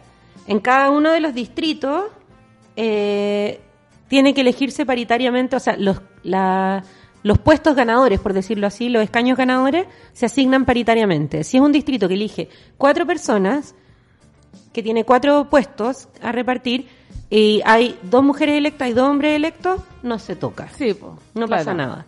En cambio, eh, si hay un distrito que elige, eh, por ejemplo, eh, tres constituyentes y la lista A, B y C obtienen un escaño cada una, eh, pero son eh, dos, dos hombres y una mujer, por ejemplo, eh, se va a privilegiar a la primera mujer más votada de su propia lista. Claro, aunque el otro hombre tenga más votos que esa Sí. mujer más votada. Claro, Que espacio. Pero Claro. esto es muy importante decirlo, porque otra de las cuestiones que se dijo, y esta es la idea de se mete la mano a la Claro. urna, es que eh, dijeron, y es muy mentira, Atención. atención con esto, que se iban a ocupar personas de listas distintas. Sí. Y eso no es así, la corrección opera dentro de la misma de lista. Claro. Porque si no, eh, en el fondo ahí, claro, estaría generando una distorsión porque le entregaría ahí el puesto a una persona que es de otra lista, que representa otras ideas y rompería ahí con los principios generales del sistema electoral. Creo que es importante recordar en, en la pregunta que tú hiciste a propósito de- del tema de la comisión mixta y eh, la, comisión, la convención eh, Constitucional. constitucional.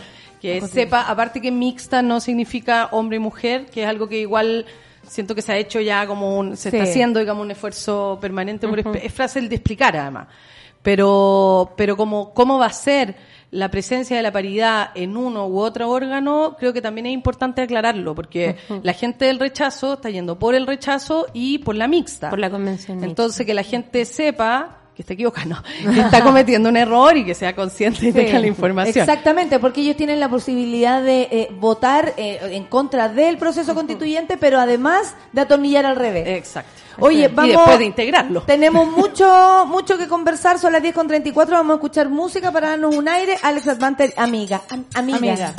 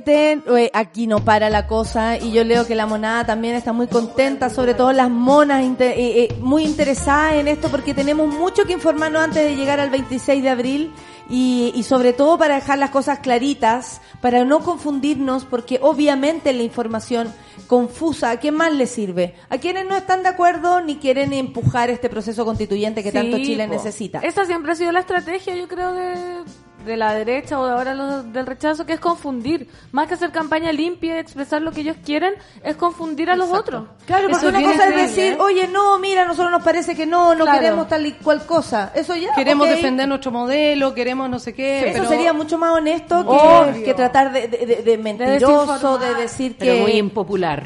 Porque en el fondo tendría que decir que por lo que pues tenés, por lo que hemos tenido todos estos años.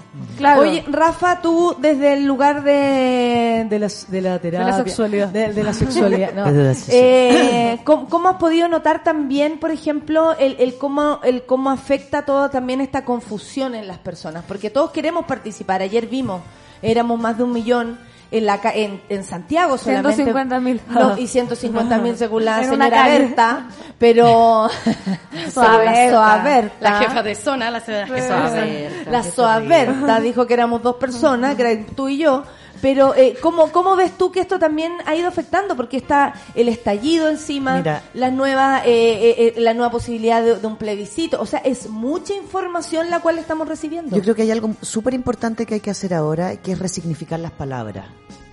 Porque somos tantas generaciones que estamos mezcladas en este momento, que también hay palabras que la gente tiene asociada a otros momentos de la historia, como plebiscito, como eh, eh, empoderamiento de no sé qué, o la violencia de no sé cuánto, o los milicos en la calle. O sea, hay un espacio muy grande que implica constantemente volver a educar en dónde estamos, en qué etapa estamos, qué es lo que se está votando ahora, qué es lo que está sucediendo ahora, y que no pasa por un reconocimiento de estas nuevas feministas, porque aparte, lo que hemos hablado acá siempre es que este- esta no es una lucha que partió ahora. Lo que pasa es que ahora hemos logrado, logrado sostenerlo. Entonces, el sostener esto ha implicado que esta no es la llamada como pataleta de algo que se desea, como, como la chiquilla que le vino el ataque histeria y no el ataque por la historia, ¿no? Es como la histeria versus la historia. Entonces, empezar a reconocer una historia ha implicado dos cosas. Uno, un conflicto muy grande en los hombres, como a mí me pasó ayer, que no podía entender que había un hombre en la mitad de la marcha con una había bicicleta. Y Ay, como, con una Ay, bicicleta, con no, como cuatro Pero sí que espacios. me- sí. Amo a la gente que anda en bicicleta, menos que me atropelló Y una es como, vez, pero no, no oye, puede ser si que yo con estoy, en la yo estoy acompañando y las mujeres como, oye, si esto en contra Piñera, ¿no? Yo es como, es un día sin ser protagonista. Claro, suelta. No hay caso. No, hay, No, ca- no hay como, caso. no hay ca- caso. Un- me encontré con un hueón, un hueón, perdón, pero es que era como echado con una chela, mirando como las minas bailando sin las, con las tetas libres, mientras me decía, yo le digo, ¿y tú, tú qué haces acá? Ah, yo eché, yo eché alguna vez. Millones. ¿Te Sí. acuerdas que me, Sí. me- me encargué de echar a todo? De echar gente, yo le sacaba fotos. Tengo millones de fotos que las voy a subir después. ¿Qué te dijo el gallo? Me dijo, hey, estoy cuidando a mi hija. ¿Y dónde está tu hija por allá? Pero Ah, estaba, bueno, súper estaba bien. mirando para allá. Ah, tenéis pa- la vitrina para allá. Entonces, sigue siendo muy violento y sigue siendo un espacio donde no pasa por cuidar, acompañar, estar, hacer presente. Como los protagonismos tienen que ser divididos, no porque uno sea separatista y feminista hiper no queremos que radical nos y queremos que no nos molesten. es, es entender que, que todo lo que está sucediendo implica una individualidad, implica un ser humano individual que no necesita y no quiere necesitar ciertos espacios de cuidado donde no debiesen existir esos Me pasa a mí que siento, pero será, no sé si es problema mío, pero pero siento que, es- que haya una provocación ahí. Es una provocación, Eh, Después cuando ya habíamos pasado, que nos tuvimos que ir por Merced, porque tuvimos que ir ahí culebreando porque estaban medio encajonados en algunos lugares los... Sí, nosotros justo nos tocó el, el- el- la, la repre. Sí, nos tocó la repre justo, entonces Justo. nos fuimos como conejeando por dentro. Después en Merced yo me encontré un, un, así un momento donde estaban las chiquillas con los bronces y habían, claro, unos hombres sentados atrás. Y me senté un rato ahí en, en la calle y decían, pues, ay, nos decían que nos fuéramos, esta weá, como si les fuéramos a comer, como si les fuéramos a... Y yo tan sentado atrás, igual. Y yo lo encuentro, no, y además digo, este es provocador porque se pone a decirlo en la oreja para que yo me dé vuelta y le diga, "Ah", ¿cachai? Como, ¿por, ¿por qué esa, esa tendencia como a provocar esta incomodidad en espacios donde sabes que no eres bienvenido en ese momento? Porque tú no eres el protagonista, no por algún odio en particular, digamos. Claro, y entonces, y pasa por el, el salirse de que necesitan, las mujeres necesitan algo, es entender que uno es un ser individual con un grupo individual. Nosotros, yo llegué eh, temprano y llegué hasta el final. Y cuando llegamos al final, con la Regina Educa, nos empezamos a devolver. Y al momento de devolvernos, por el otro lado, nos encontramos con un grupo de 20 hombres que iban súper adelante con carteles. No. En contra como de Piñera y no sé qué. Yo decía, pero. ¿Quién te invitó? Entonces ahí miré y dije, esta weá va a haber que marcarla tan bien para, no ser el protagonista de algo. Sí.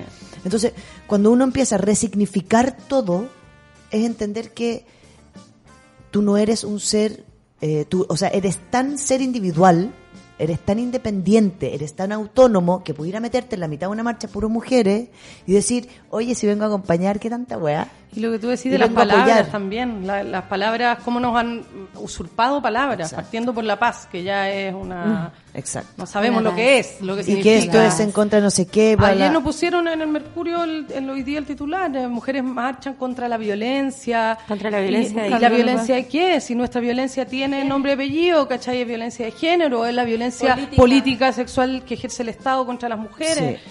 Entonces, esa cosa de nuevo como deslavada, que ayer también lo decía Camila Vallejo en, en la noche, En la noche. que, que tiene la tendencia a infantilizar nuestro discurso y nuestra Absolutamente. Y me pasó, por ejemplo, también que cuando llegamos al final y empezamos a bajar, llegamos de vuelta a los héroes y había un grupo de pacas instaladas y por supuesto que las estaban hueveando y diciéndole cosas y de repente pasa un hombre y empuja una paca para atrás y mi sensación es que le decía como, ya, si ustedes no pueden, y ¡guau! Y llegaron 20 hombres adelante No. y las tiraron a todas para atrás. Seguimos bajando porque empezaron a tirar bombas ahí hasta la moneda y ahí ya estaban como las eh, como todas las minas replegadas para atrás Sí, y todos los gallos como irónicos adelante, como riéndose los pacos así como dentro de su entonces sí, de- desde ahí O sea, eso se vive en la calle, se vive, por ejemplo, en las conversaciones que me imagino tuvieron en el Congreso o, o pudieron ver. Claro. Se vive a veces en, no sé, en, en una situación común donde usted usted no sabe, el calladita más bonita. Es como que tenemos que derribar demasiados demasiado, entonces yo creo que es como de- que habitan también en generar uno, un vocabulario que habitan nuevo. en una también Sí, como, a mí como se me salen de vez en cuando es- muy ese, ese- fuerte. no y ese juicio constante entre nosotras eh, eh, eh, respecto a todo lo que nos competa desde la maternidad hasta cómo usas tu cuerpo cómo te vistes cómo eres cómo te expresas dónde te dónde te quieres ubicar porque si una mujer se quiere dedicar a ser madre y desde ahí construir su feminismo también me parece que es valioso. O sea no hay eh, no hay un lugar correcto para hacer las cosas. Es todos los lugares son donde tenemos que hacer. Porque la, la transversalidad, y yo creo que ahí ha venido también el, el poder, el acierto de este sostener del movimiento feminista actual. Y es que no hemos dejado, no hemos permitido que las diferencias incluso políticas de seguir una vía institucional como es el plebiscito, no seguirla, etcétera, etcétera, sean eh, respetadas.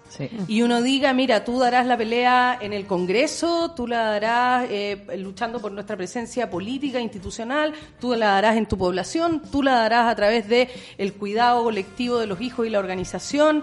Entonces, ahora sí, esto no es un movimiento político que solo persigue una presencia institucional de las mujeres. Esto es una revolución que también está súper presente en los territorios, sin que nadie les diga cómo la tienen que hacer. Y además que eh, creo que ir contra el patriarcado de alguna manera es ir en contra del sistema neoliberal, Del sistema, del capitalismo, entonces, claro. de todo lo que conocemos y de cómo han, hemos, han construido también esta sociedad para nosotras. Siempre desde el, el, el, el lugar que, la mujer que se ponga en el lugar donde le pertenece. Siempre han dicho eso, como si Donde le corresponde. existiese un solo lugar. Ay, mi favorito es el de clase historia. Y la mujer se integró a la sociedad en los años. ¿Y ¿Y dónde antes qué estábamos era? antes? ¿En la cueva? ¿Dónde estábamos? No Claro. sé, Sí. en los cerros. Eh, Entonces, eh, para mí, buscar- Natalia pasa por constantemente este año aprovechar todos los medios como tenemos ahora aquí yo en Súbela, que es resignificar los conceptos y la palabra para que entre la educación desde lo que se está haciendo ahora. Claro, claro, ¿no? claro. Desde lo que ahora necesitamos que llegue y se masifique, aclarar conceptos y entender, los hombres principalmente, que su nivel de protagonismo y de posibilidad de protagonismo pasa porque son seres individuales, autónomos e independientes. Por eso, este bueno está en la mitad de la marcha con bicicleta tranquilo.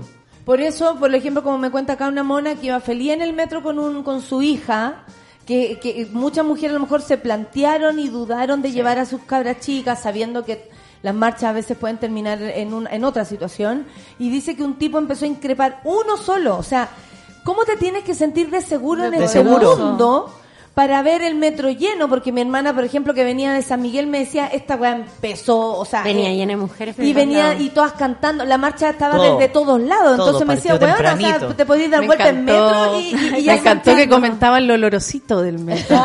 ¿Viste? Leí tanto, olor a rodilla. leí tanto Twitter que decía que en la marcha, en la marcha había olor a- champú, a desodorante. Que ya se sabía ya que no olía... Mira, con el calor que hacía la marcha no Y- bien. que- no me fijé, pero es verdad. Bloqueador, No champú había- y desodorante. Una per- con- un hombre se atrevió como a increpar, a decir, ah, van a puro güey, no tengo idea, que se tuvieron que devolver porque a la hija, por supuesto, le dio miedo, miedo, y ella miedo. empatizó No, con su hijita. no. Entonces, si te dais cuenta, ¿qué nivel de seguridad, De seguridad. en tu propio género, en ti mismo, en... No, no, no, yo no lo entiendo. Nosotros, no- yo no sé llegar hasta ahí. No sé, yo no podría si va un grupo de hombres reclamando, no sé, lo que sea. Oye, ¿va dónde van a? No Sí. me atrevería por, por, Las patitas, por todo, por claro. todo no me atrevería, pero también no me atrevería a decirle a un montón de señoras que van a reclamar, oiga, van a puro huellar. O sea, que, que no entiendo cómo, cómo se construye un hombre desde el fondo de su corazón para poder llegar a hacer algo así. Robarle la marcha a esas mujeres. Exactamente, o sea, ¿cuántas a lo mejor se No, devolvieron? y querer demostrar que él, no ellos, él es un hombre diferente al cual supuestamente Ah, no, yo creo que eso lo- está lo- lo- me cae como tan Igual, yo como no los lo- mejores soy. fueron los que anunciaron ayer que se iban a quedar callados como si lo estás Oye, anunciando no sí. estás callado Y Daniel Matamala. Este, este, este domingo no voy con mi columna porque este domingo tienen que hablar No, es terrible. Sí, un amigo Dios en mío, Facebook no, publicó no, es 10 cosas por no minuto, ser así como las mujeres están hoy día, los que fueron a la marcha valen callampa, las felicito, amiga. 10 10 publicaciones por segundo. Mira acá, chiquillas, me saco el sombrero. Oye, weón, cállate, así ¿Cachai? como y uno, basta. y uno no Aburrete, está cuestionando que ciertos hombres no son no es eh, como Es que no eso, entender claro. que nadie te está metiendo en la globalidad de la Sí, del. Ah, no machismo generalices. extremo no No generalices, generalices. No todos los hombres No todos los Estaba Yo no soy ese. En eso que decía la Rafa sobre la histeria, justo estaba leyendo, este jueves va a pasar el dato. El jueves a las Todos 12 en la Chile se lanza el libro Elena Cafarena, una mujer pública. qué buena qué ¿Cuándo de nuevo? El jueves 12 a las 12 en la Universidad de Chile, en la Casa Central, se va a lanzar una mujer pública. Yo voy a ir. Ah, no, no, me, lo estuve leyendo porque voy a presentarlo Ay, junto con, cuéntanos de con ir a Laura Albornoz y Diamela El Tit. Me encanta además eh, eh, esa mezcolanza. Altísimo. Diamela Eh, claro, Albornoz, de- pestañea y te sacamos de la DC. pestañea dos veces y te rascas. Mira, sácata. Bueno, y ahí es, un, es una antología de textos de Elena Cafarena y textos sobre Elena Cafarena. Y uno de los que tiene Elena Cafarena, que está en memoria chilena, por lo demás, para descargar, se llama eh, Un capítulo en la historia del feminismo, las sufragistas inglesas. Y ahí Elena Cafarena habla de cómo a las sufragistas inglesas las trataban de histéricas, locas, ultronas, qué sé yo. Y hoy en día a nosotras nos dicen como las mujeres de antes, como las sufragistas, No eh, eran como no, ustedes. No eran como ustedes, eran mujeres templadas, razonables, No se que sacaban la por polera. cosas de verdad. Y en el fondo siempre ha existido la misma actitud de poder, de como irracionalizar las demandas de las mujeres, ponerla en un plano como de lo que está más allá de la demanda razonable. Sino Bueno, que una ah- cuestión emocional, porque como que somos de Venus. Sí, en, en- en lo personal, por, o sea, por lo que vivo constantemente con los ataques, es, es aquello, es eh, infantilizar el discurso, eh, menospreciarlo, es, por ejemplo, bajarle el nivel porque, no sé, porque incluso, voy a decir algo muy estúpido, tengo los ojos verdes. O Claro. sea, y, y que a- ayer una argentina me dijo, ¿qué ojos aborteros que tenés? Me encantó, me encantó. Ojos Ahora tengo color, al color abortero. Por eso Vamos a hacer el rayo abortizador. Ahora tengo, claro, Verde no. ¿Cachai? Como que me, me encantó. Ahora, No, verde, Verde no, aborteros, ve. Y, y, y claro, vivo constantemente, eh, lo veo, lo veo, lo veo porque me toca, y si me separo de mí cuando leo esas cosas, en general es siempre eh, eh, como como eh, ya, ya es imposible in- invisibilizarme, creo, pero al mismo tiempo es hacerme sentir eh, ultrona, chiquitita, ridícula, que estoy Sí. sola en esto, que estoy histérica, que me falta de todo lo que ustedes se imaginan.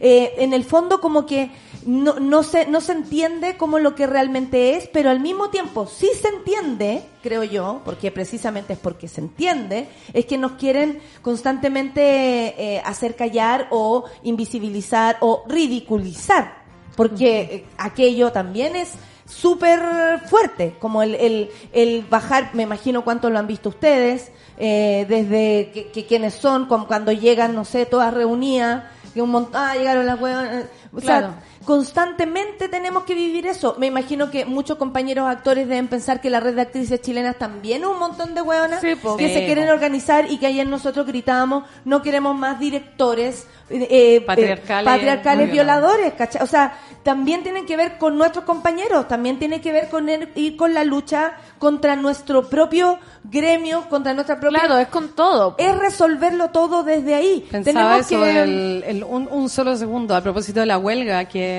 nos ponían en, en las redes sociales. eh, nosotros por primera vez, y era súper importante, logramos hacer una huelga efectiva hoy día y no se está grabando ninguna teleserie, ninguna serie, Sí, ninguna película. lo hemos logrado. Y es la primera vez. Y, y obviamente la gente comenta y a quién le importa. Si ustedes podrían dejar de trabajar para siempre y a nadie le va a importar.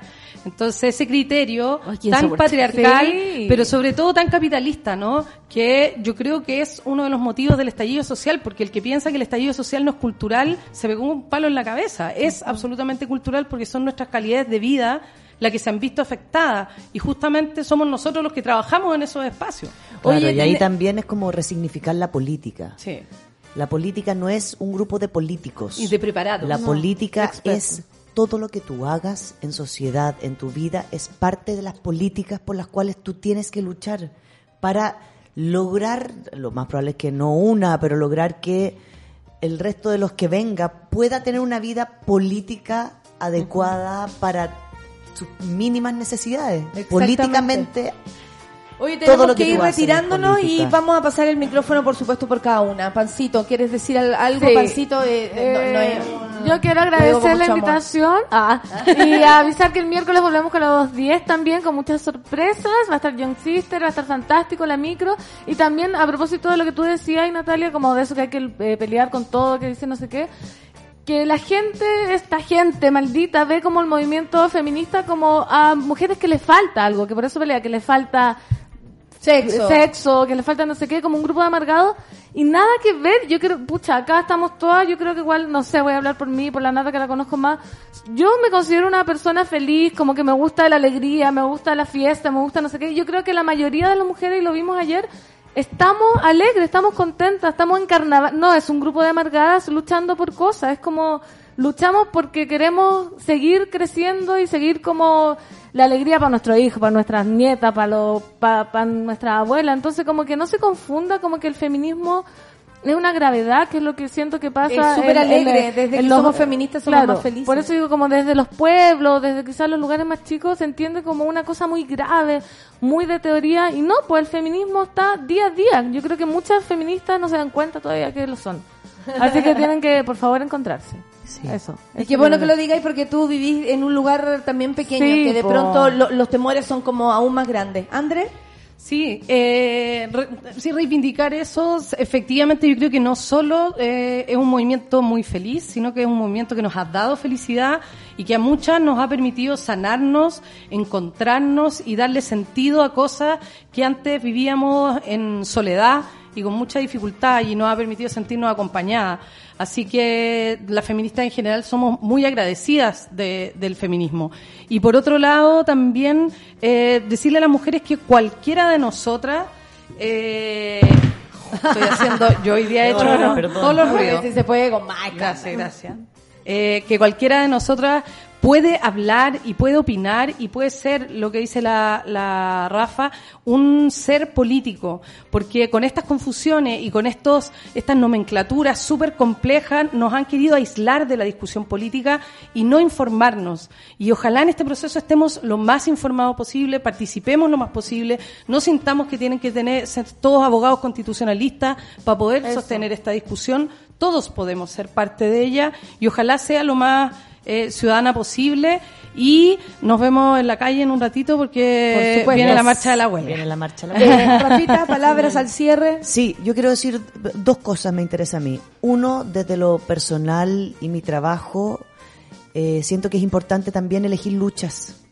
Como mi lucha está en desarmar todo lo que tenga que ver con nombre, apellido paterno, apellido materno.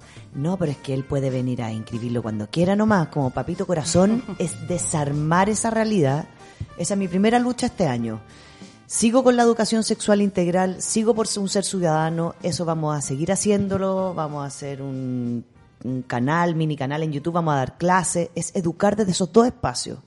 Y desde lo personal, me hablé, ayer hablaba con mis hijos y me decían, eh, estaban nada felices, me hicieron un sándwich, mamá que te vaya bien, te veis súper bien, no sé qué, bla, bla, bla, que te vaya la raja, bla, bla, bla, bla. Y después yo me, me di vuelta y los miraba y yo decía, y pensar que dentro de todo, yo por el apoyo que tengo de mis amigas, de, de mujeres que piensan y les ha tocado como yo, para mí ser mamá soltera ha sido una excepción maravillosa, pero no soy una excepción, pero se muestra, porque uno tiene que mostrarlo y manifestarlo. Y desde ahí es cuando uno se monta también como una mujer política, en el plano donde hay que exigir constantemente también lo que significa el ser mujer, el ser madre, el ser dos madres, el, literalmente es desarmar el concepto El de familia, el modelo. Claro desarmar la foto, destruir la foto. Entonces para mí, como esos tres focos son mi lucha y desde ahí me chanto como una mujer política. Entonces siento que es importante que cada una elija su lucha política. Exactamente. en Punto, es una lucha política. Y hablas desde ahí, no te tenéis que informar de todo, todo, todo, No, todo, todo, nada, todo. sí. Es, elige tu lucha, infórmate en esa, busca el grupo que esté en eso y ahí te quedáis. Y tu experiencia. Toti, Y te quedáis. para terminar Ah, también. difícil después de ese speech de la Ah. Pero hablando de desarmar la foto, yo creo que eh, es muy importante que pensemos este proceso eh, no como un calendario electoral, eh, ni como un momento que está remitido solamente a la y los políticos. Yo creo que lo importante de que haya ganado la paridad, de que hayamos ganado la paridad para la convención constitucional, porque la mixta no tiene paridad. eh, Convención, convención, convención, convención. Convención Constitucional. Eh, lo importante de que la hayamos ganado es porque no solamente los anteriores procesos constituyentes en Chile fueron procesos, bueno, casi el uno dictatorial y el otro bastante autoritario y cercano a, la- a lo dictatorial, que es la- las constituciones del 80 y del 25, fueron procesos elit- elitistas, antidemocráticos, que en los que ni siquiera hubo una mujer metida. Entonces, ahora no solamente tener la posibilidad una de ser una, ¿cachai? Como la, la facha que es la excepción, sino que tenemos la oportunidad de participar paritariamente y eso nosotros lo tenemos que hacer valer no solo para la Convención Constitucional, sino para la participación social paritaria en general. Como tomarnos, esto es un momento en que tenemos el pie y tenemos el, el impulso maravilloso de la movilización de ayer para participar de igual a igual y poder pensar qué involucra, a- hablando de romper la foto, ahora que hablamos de la dignidad, qué involucra la dignidad para las mujeres. ¿Qué es lo que nosotras queremos pensar como país? Porque ahora nos viene otra cuestión, como ya, filo, ganamos la paridad, pero eso no era lo central. Lo central es que queremos, cómo queremos que sea el país para nosotras. Porque por primera vez tenemos la oportunidad de decidirlo y de exigirlo. Entonces, eso es lo que tenemos que, a lo que tenemos que volcarnos, yo creo, este año, cada una desde su trinchera, cada una desde lo que hace. Muchas gracias a todas por haber venido. No hay nada más que yo pueda eh, agregar porque si hay otra que lo dice por mí, Vamos, adelante. vamos arriba. Viva el feminismo, gracias a eso yo al menos soy más feliz. Espero que todas las monas también se sientan igual. Nos vamos, que les vaya bien, nos encontramos mañana. chao. Chao, gracias a, a todas por haber venido. Chao.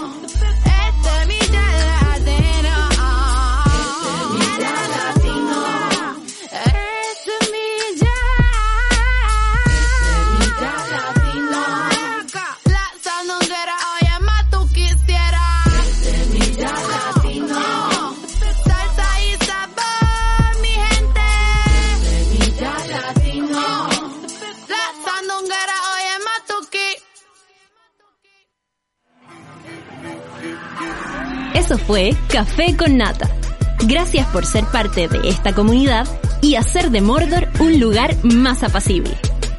Natalia Valdebenito te espera de lunes a viernes a partir de las 9 de la mañana en el matinal más piteado de Chile. Solo en Sube la Radio y en otra sintonía.